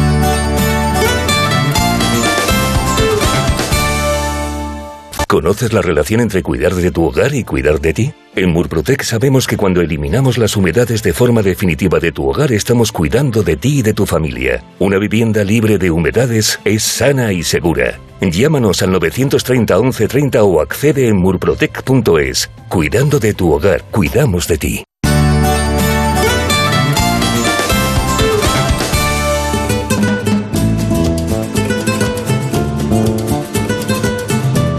Ha llegado el momento de conocer lo que publican nuestros compañeros de La Razón en ese suplemento de A tu Salud.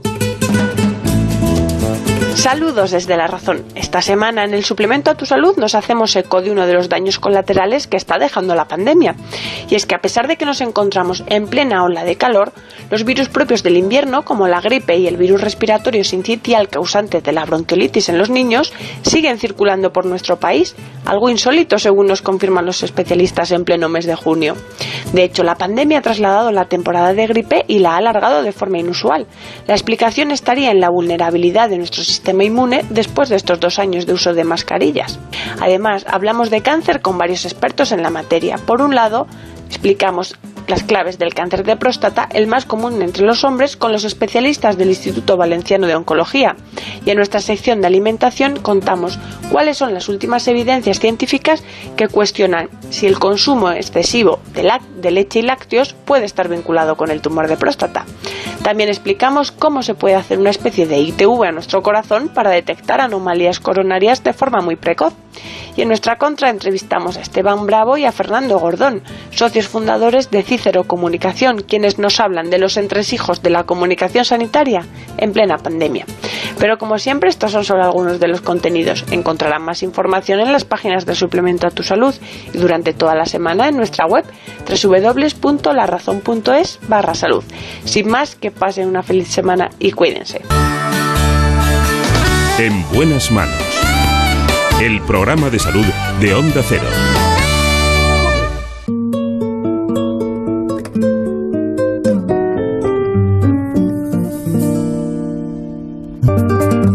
Si algún día viera con la manera de hacerte Ha llegado el momento de conocer en profundidad la enfermedad renal crónica.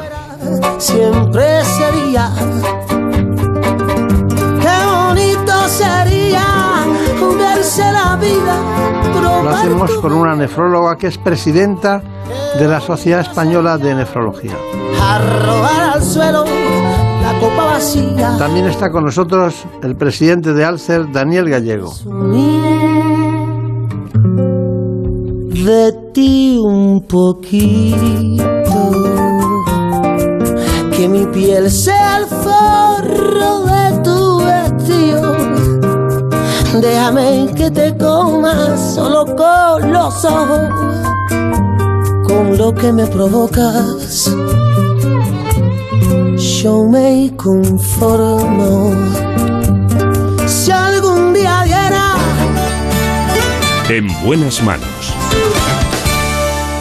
Los riñones son los órganos encargados de filtrar la sangre y extraer las sustancias tóxicas del organismo. Cuando dejan de funcionar correctamente se produce lo que se conoce como insuficiencia renal y puede darse de dos formas, aguda y crónica. En el caso de la aguda se desarrolla súbitamente, por ejemplo debido a una infección, inflamación, obstrucción de la vía urinaria o una intoxicación entre otras. Por el contrario, en la crónica se produce una pérdida gradual de la función renal. Cuando ésta llega a una etapa avanzada, pueden acumularse niveles peligrosos de líquidos, electrolitos y desechos en el cuerpo. En España afecta aproximadamente al 10% de la población adulta y cerca del 20% en los mayores de 60 años. La enfermedad renal está aumentando su prevalencia debido, entre otros factores, al aumento de la esperanza de vida y también a las enfermedades cardiovasculares, la obesidad, la hipertensión o la diabetes. Según un estudio, la irrupción de la COVID-19 ha tenido un fuerte impacto tanto a nivel de la hospitalización como de la actividad de consultas externas. Además, en el cuidado de los pacientes en programas de hemodiálisis y en el programa de trasplante renal. También ha ocurrido algo muy curioso y es que Daniel Gallego nos avisó en un programa de, que nosotros hicimos en relación con la nefrología que había algunas cosas que no se habían entendido suficientemente. Nos acompaña Patricia Sequero, que es jefe de servicio del Hospital Universitario Infanta Leonor de Madrid y desde noviembre del año pasado es presidenta de la Sociedad Española de Nefrología. También nos visita Daniel Gallego, como les decía, presidente de ALCER, Federación Nacional de Asociaciones para la Lucha contra las Enfermedades del Riñón, y que en su rigor y en su exactitud y en su trabajo eh, ayuda a ser un colector más de pacientes que tienen esta, esta patología. Porque les voy a decir una cosa, la nefrología eh, la conocemos cuando estamos enfermos, pero nadie, oímos muy pocas veces voy al nefrólogo. suelen ser pacientes que van a un médico que es nefrólogo. Así que Patricia Sequera, ¿qué es la nefrología? Me gusta la pregunta porque la verdad es que es una desconocida. Hasta que uno no tiene un problema renal o un conocido, pues no se va a dirigir y va a saber lo que es el nefrólogo. Y con mucha frecuencia nos confunden con el urólogo. Entonces, la nefrología es una especialidad que parte de la medicina interna, somos más mm, similares a la medicina interna que a los cirujanos y que se encarga de las enfermedades del riñón, pero no solo eso, sino que también se encarga de todo aquello que tiene que ver con el medio interno, es decir, los trastornos hidroelectrolíticos, también el manejo de la hipertensión arterial, como no, el tratamiento de las enfermedades renales, tanto las agudas como el tratamiento de la enfermedad renal crónica con el trasplante, la diálisis. Es una especialidad que la verdad es que es muy completa y es bastante nueva porque nace en los años sesenta y tantos cuando traen el primer riñón a España y se hace el primer trasplante, las primeras diálisis. Es cuando hacemos una escisión de la medicina interna. Yo que me formé en la Fundación Jiménez Díaz, el doctor Luis Hernando, que se le considera el padre de la nefrología, decía, él lo podía decir porque tenía categoría para decirlo, yo no, yo solo parafraseo sus palabras, la, medicina interna no ha muerto porque la hacemos los nefrólogos. Y es verdad que hacemos mucha interna, una interna muy dirigida al riñón. Claro, es lógico, es lógico. Bueno, de todas maneras que no se nos enfaden otras especialidades, pero sí le quiero decir una cosa. Cuando se hizo la, Liga Española de Lucha contra la Hipertensión o la, o la Fundación para, en contra de la Hipertensión, eh, había cardiólogos, internistas, eh, directores de unidades de hipertensión y el nefrólogo quedaba siempre con, que es el verdadero, el que tiene el conocimiento del proceso renina-angiotensina desde el principio y ustedes saben lo que hay que hacer en cada caso. No digo que ellos no sepan, pero, pero quisieron estar ahí, ¿no? De hecho, creo que fue fundador de el doctor Rodicio, fue uno de los fundadores. nefrólogo también del 12 de octubre. Sí, Bueno, pues una vez sabido eso, ¿cuántos nefrólogos hay en España? Bueno, como presidenta tengo la suerte de liderar a 2.700 nefrólogos, 2.600 casi 700, que son los que contamos justo a partir de noviembre. O sea que es un, gran número de, socios. Perdón la pregunta, estoy hablando de socios de la Sociedad Española de Nefrología, que algún socio ya está jubilado, por supuesto, y también tenemos algún socio, por ejemplo, de Iberoamérica, que nos sigue y algún mm, investigador que también es socio de la Sociedad Española de Nefrología. Pero ese es el número, casi 2.700 socios es lo que tenemos en la SE. Bueno, pues, eh, ¿qué hace una mujer como usted en Vallecas? Pues trabajar y trabajar, que es lo que hacemos allí en Vallecas, porque tenemos muchos pacientes. Lo conozco, lo conozco bien ese hospital.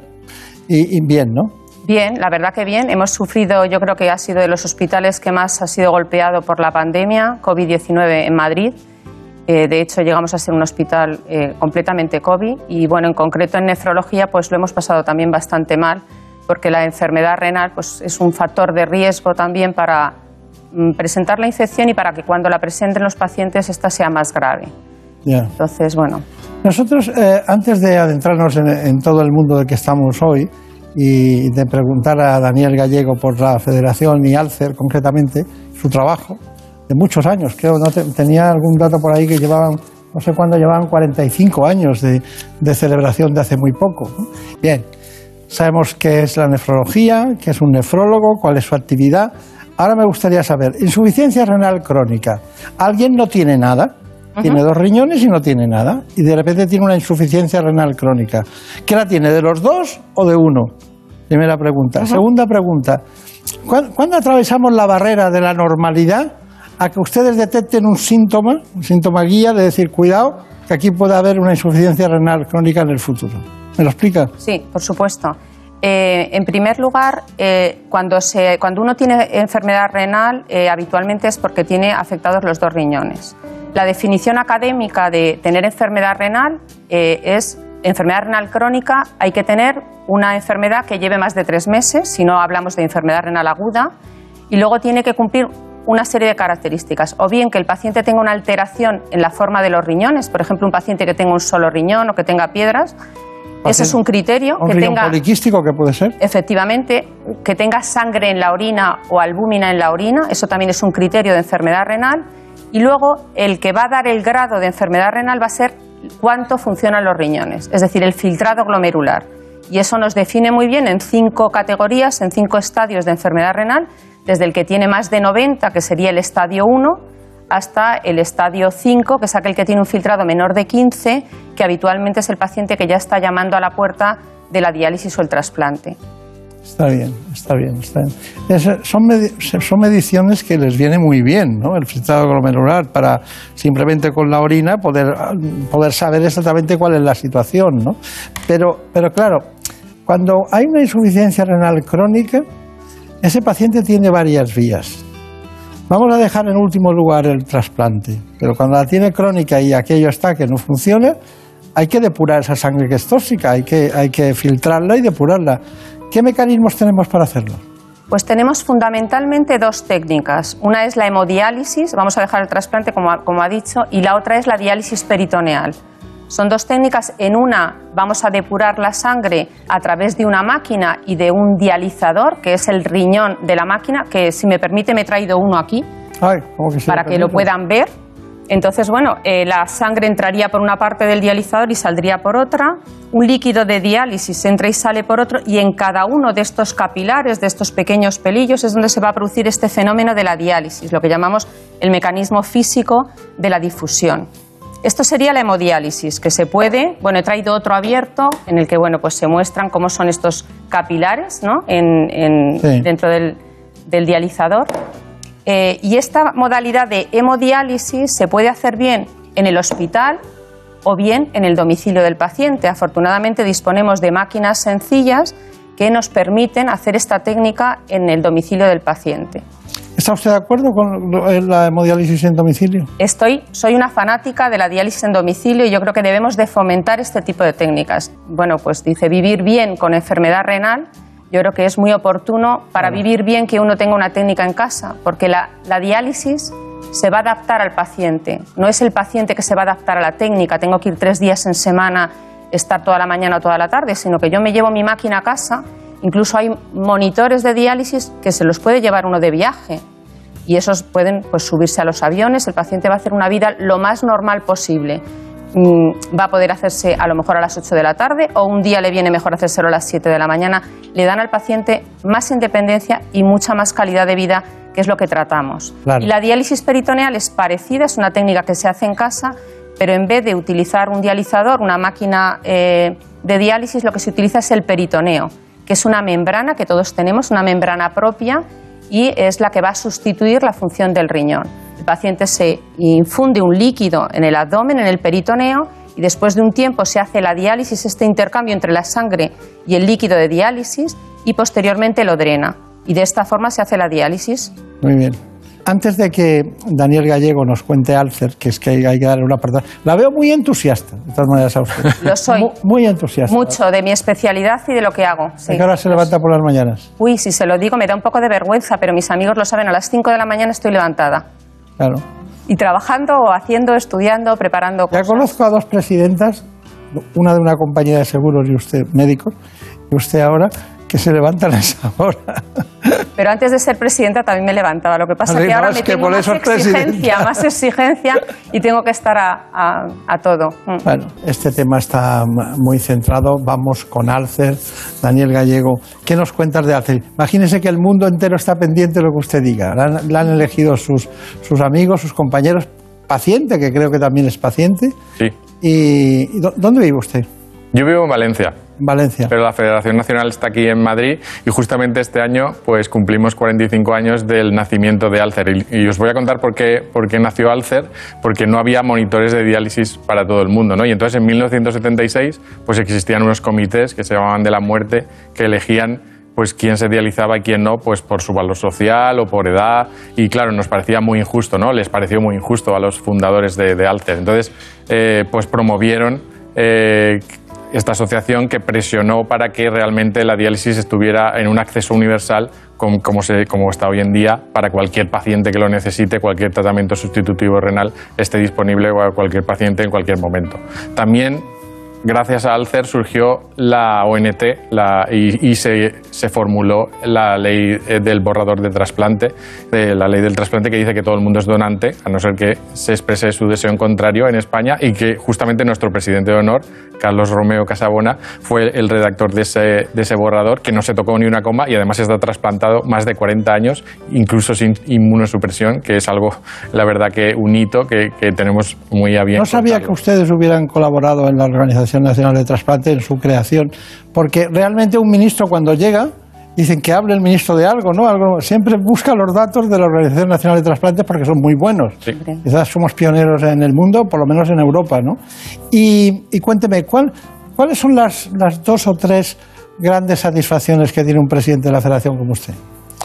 Pues sobre todo creo que la primera es dar esperanza y decir que, a pesar de la enfermedad renal se puede tener una vida plena, se puede viajar, se puede tener una vida normal, entre comillas, con las restricciones lógicamente dietéticas, nutricionales y sobre todo dar un abordaje holístico y, más allá solo del, impacto clínico, que sabemos cuál es perfectamente, también hay un impacto económico, que también lo sabemos, mucha gente deja de trabajar por ello y pierde el trabajo, pero también queremos el impacto humano, el aspecto psicosocial. ¿no? Entonces, cubrir esas necesidades eh, del aspecto psicológico, aspecto nutricional y de trabajo social, que damos esa cobertura muchas veces eh, ayudando a la administración allí donde no puede llegar.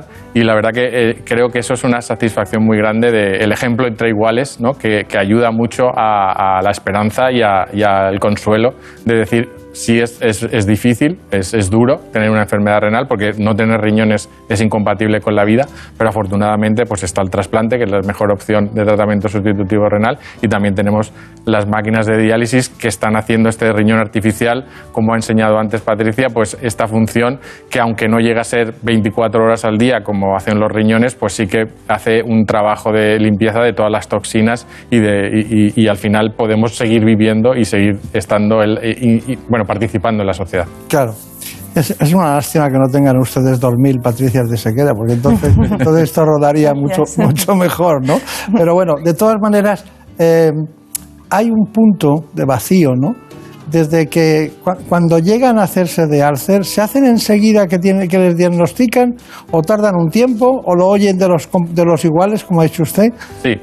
Bueno, hay, hay, un poco de todo, pero sí que es verdad que la edad media del colectivo son 67 años, pues Lógicamente, en los primeros estadios de, enfermedad renal crónica avanzada no se suelen hacer de Alcer, a no ser que los deriven directamente los profesionales, que cada vez lo hacen más, que creo que, eso se debe reivindicar, que, está muy bien todo el abordaje eh, clínico y biológico de la enfermedad, pero también hay un aspecto social. Nosotros ya éramos una red social cuando no existían las redes sociales digitales y nos convertimos en eso, ¿no? en, una red de apoyo y de, mentoring un poco para, que, para ayudar a los pacientes a manejar los síntomas y a estar mejor con la enfermedad, que es lo que promovemos, el autocuidado y, que realmente la gente se corresponsabilice de la enfermedad. Claro.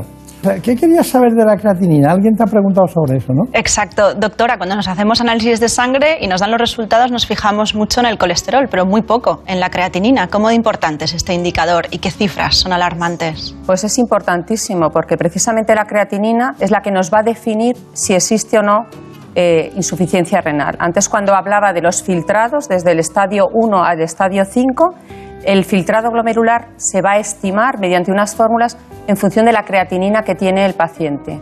El paciente tiene una creatinina que procede de la masa muscular y con eso vamos a saber, en función de la cifra que nos da el filtrado glomerular, si tiene una función renal normal o si está alterada. Y de igual forma que sabemos que un colesterol por encima de tanto significa hipercolesterolemia y aumenta el riesgo cardiovascular, lo mismo ocurre con la creatinina. Una creatinina que no puedo decir el valor de creatinina porque tenemos que hablar de filtrado glomerular, porque no es lo mismo la creatinina de 1.5, por ejemplo, en un bombero, que probablemente 1.5 en una persona que tiene mucha masa muscular o en un deportista va a ser un filtrado glomerular normal, que en una persona anciana y mujer que normalmente tenemos menos masa muscular. Igual ese 1.5 va a ser un filtrado a lo mejor de 30 o de 40. Entonces hay que hablar de filtrado, pero el filtrado se calcula con unas fórmulas a, través, a partir de la creatinina, que es de una analítica de sangre.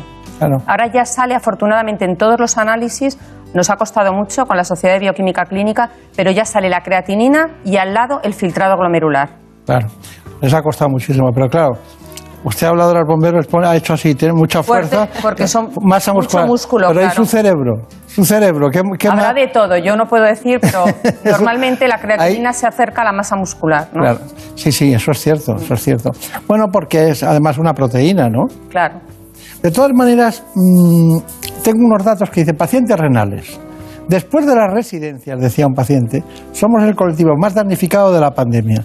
Durante toda la pandemia se viene alertando del fuerte impacto que la COVID-19 está teniendo en los pacientes renales. Estos, al tener una enfermedad crónica, son más vulnerables a cualquier infección, ya que suelen tener otras patologías asociadas y un sistema inmune debilitado. La pandemia COVID-19 lamentablemente ha afectado de una forma muy importante a las personas que tienen enfermedad renal crónica, en especial aquellas personas que están en tratamiento con diálisis y a los trasplantados renales.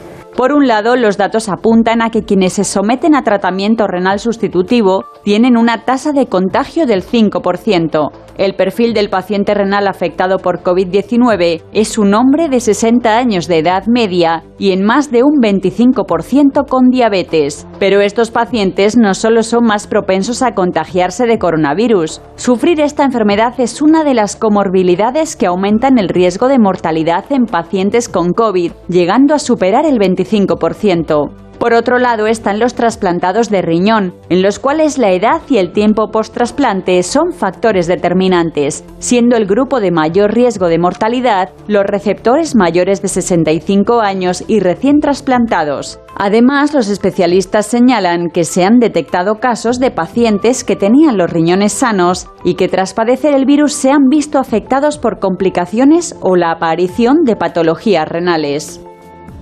Es perfecto, informe, es perfecto. Pero no podemos dejar a la enfermería. Tenemos, eh, vamos muy pillados de tiempo, doctora. Pero, claro, también en el Infante Leonor eh, hay una enfermera que se llama Patricia, como usted. Supervisora Patricia Rivas, magnífica compañera. Bueno, pues eh, Elena Fernández Puyol iba contra su credo y el no, el, no, el no va a estar con ella y también preguntar las cosas. Vamos a ello. El papel de la enfermería en los pacientes dializados es fundamental. Al fin y al cabo se trata eh, de un tratamiento vital el que ellos necesitan hacer para poder vivir. Entonces, tanto aquí en el hospital se hacen unos tratamientos que son eh, técnicas complejas, para la cual la enfermería tiene que estar bien formada. Y luego también hay pacientes que se hacen la diálisis en casa, para lo cual la enfermería realiza su entrenamiento para poder llevarlo a cabo en casa con seguridad. Las funciones principales de la enfermería en la unidad de hemodiálisis no solo es realizar la técnica, sino también estamos acompañando al paciente y sus familiares, realizamos educación sanitaria, puesto que es una enfermedad compleja y requieren además eh, bastantes conocimientos sobre una nutrición específica, el manejo de la medicación y otros aspectos de la enfermedad Como método de prevención lo que existen realmente son las eh, consultas ERCA de enfermedad renal crónica avanzada. Aquellos pacientes que tienen una enfermedad avanzada pero que todavía no están en diálisis y que les procuramos todo este tipo de información y educación para intentar eh, enlentecer la progresión de la enfermedad procuramos ponerles en contacto con asociaciones de lucha contra las enfermedades renales, eh, la asociación Alcer, eh, porque tienen bastantes apoyos. Además, se están poniendo en marcha proyectos como el proyecto Mentoring, en los que son pacientes expertos los que explican a otros pacientes más novatos cuál es la situación, porque yo creo que la información recibida de otra persona con la misma experiencia siempre es mejor aceptada. Qué bien, qué maravilla. ¿Todos son entusiastas allí o qué? La verdad que sí. bueno, Daniel Gallego, presidente de la Federación de Alcer, concretamente, ¿cuál es su conclusión? Bueno, pues lógicamente los pacientes renales, y más en el contexto de la pandemia que estamos viviendo, estamos inmunocomprometidos, tanto los que están en diálisis como los que están trasplantados, y lo que estamos reivindicando un poco es que se considere grupos prioritarios eh, eh, contra la COVID-19 y que nos vacunen, eh, porque sobre todo los pacientes en diálisis están semi-institucionalizados, que van tres días por semana, y que no los vacunen en atención primaria, sino que los vacunen en, en el propio hospital, que aprovechando que van tantas horas a los tratamientos, creo que sería fácil que las unidades de diálisis fueran eh, unidades de, de prevención en, en frente de la COVID. Y la conclusión es que, por supuesto, eh, cualquier paciente que tenga dudas o que quiera saber más de la enfermedad renal, por favor, que se, que se acerque a una asociación Alcer, que hay una en cada provincia, que los profesionales nos deriven a, a los pacientes a, a la asociación, que nosotros, yo siempre digo lo mismo, los profesionales dan las noticias y nosotros les contamos la verdad. Entonces, es un poco en el día a día lo que, lo que está sucediendo, ¿no? Para, para aprender a manejar la, la enfermedad cuesta años, de verdad que, que es duro, de verdad que tiene un impacto muy grande, pero, pero se puede conseguir y al final, pues tener una vida plena y ser feliz que pese a la enfermedad renal. Pues entonces usted tendrá que cambiar el eslogan, va a decir, los profesionales nos cuentan la verdad científica y nosotros la trasladamos a la verdad humana más Totalmente. sentida, paciente a paciente. Doctora Patricia Sequera, ¿cuál es su conclusión? Muy bien, que se ha comentado que España es líder en trasplante renal y nos sentimos muy orgullosos de ello, pero yo creo que esto no es suficiente, hay que intentar hacer algo más y el reto está precisamente en la prevención y en la detección precoz. Entonces me gustaría tres mensajes. El primero para las autoridades sanitarias y gubernamentales. Yo creo que deben de tener en consideración el problema tan importante que es de la enfermedad renal. Para detenerla tienen que contar con primaria. Yo creo que hay que reforzar la primaria porque ese es el filtro de la sanidad y ellos son precisamente los que van a poder detectar y hacer un cribaje, un diagnóstico de los que van a tener enfermedad renal. Y además decirles a las autoridades sanitarias, que creo que lo saben, es que prevenir salva vidas, pero además disminuye mucho el gasto sanitario, porque el gasto de la diálisis, como ya se ha comentado previamente, es muy elevado. A la población general me gustaría eh, decirles que se protejan de esta epidemia silenciosa que es la enfermedad renal crónica. Todos nos protegemos de la COVID-19 con nuestra mascarilla, lavado de manos, etcétera, pero también se puede uno poner esa mascarilla para evitar que aparezca la enfermedad renal, cuidando eh, em, la diabetes, controlando la tensión, todos estos eh, consejos que damos. Y por último, me gustaría dar un mensaje a, a los pacientes, ¿no? Me gustaría, como presidenta de la Sociedad Española de Nefrología y como nefróloga, inspirar esa confianza y, y- y esa esperanza de que se puede vivir bien con enfermedad renal. Sí, totalmente. Yo siempre he pensado que los profesionales y los pacientes estamos en el mismo equipo, que luchamos contra la enfermedad renal y eso, de eso es lo que se trata. Está bien. Qué difícil es concluir con alguien tan interesante como ustedes dos, en todos los sentidos. Podríamos hacer 20 programas hablando de esto, porque eh, usted con el entusiasmo echa mano del Fondo de Comercio Intelectual y de Trabajo Diario y eso es muy útil para nosotros, de verdad. Porque yo no he hecho nunca un programa aburrido, pero este ha sido muy divertido, de verdad. Muchas gracias. Muchas gracias. Gracias. Gracias. En buenas manos. El programa de salud de Onda Cero.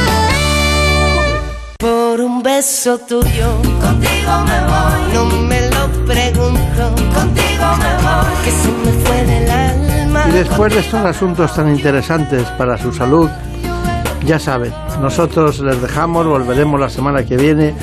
Damos un saludo muy especial a nuestros compañeros de ¿Qué me pasa, doctor? que se emitirá a las 9 de la mañana y en el que compartimos contenidos en muchas ocasiones. Así que ya saben, como siempre, esto es posible Gracias a Marta López Llorente en la producción.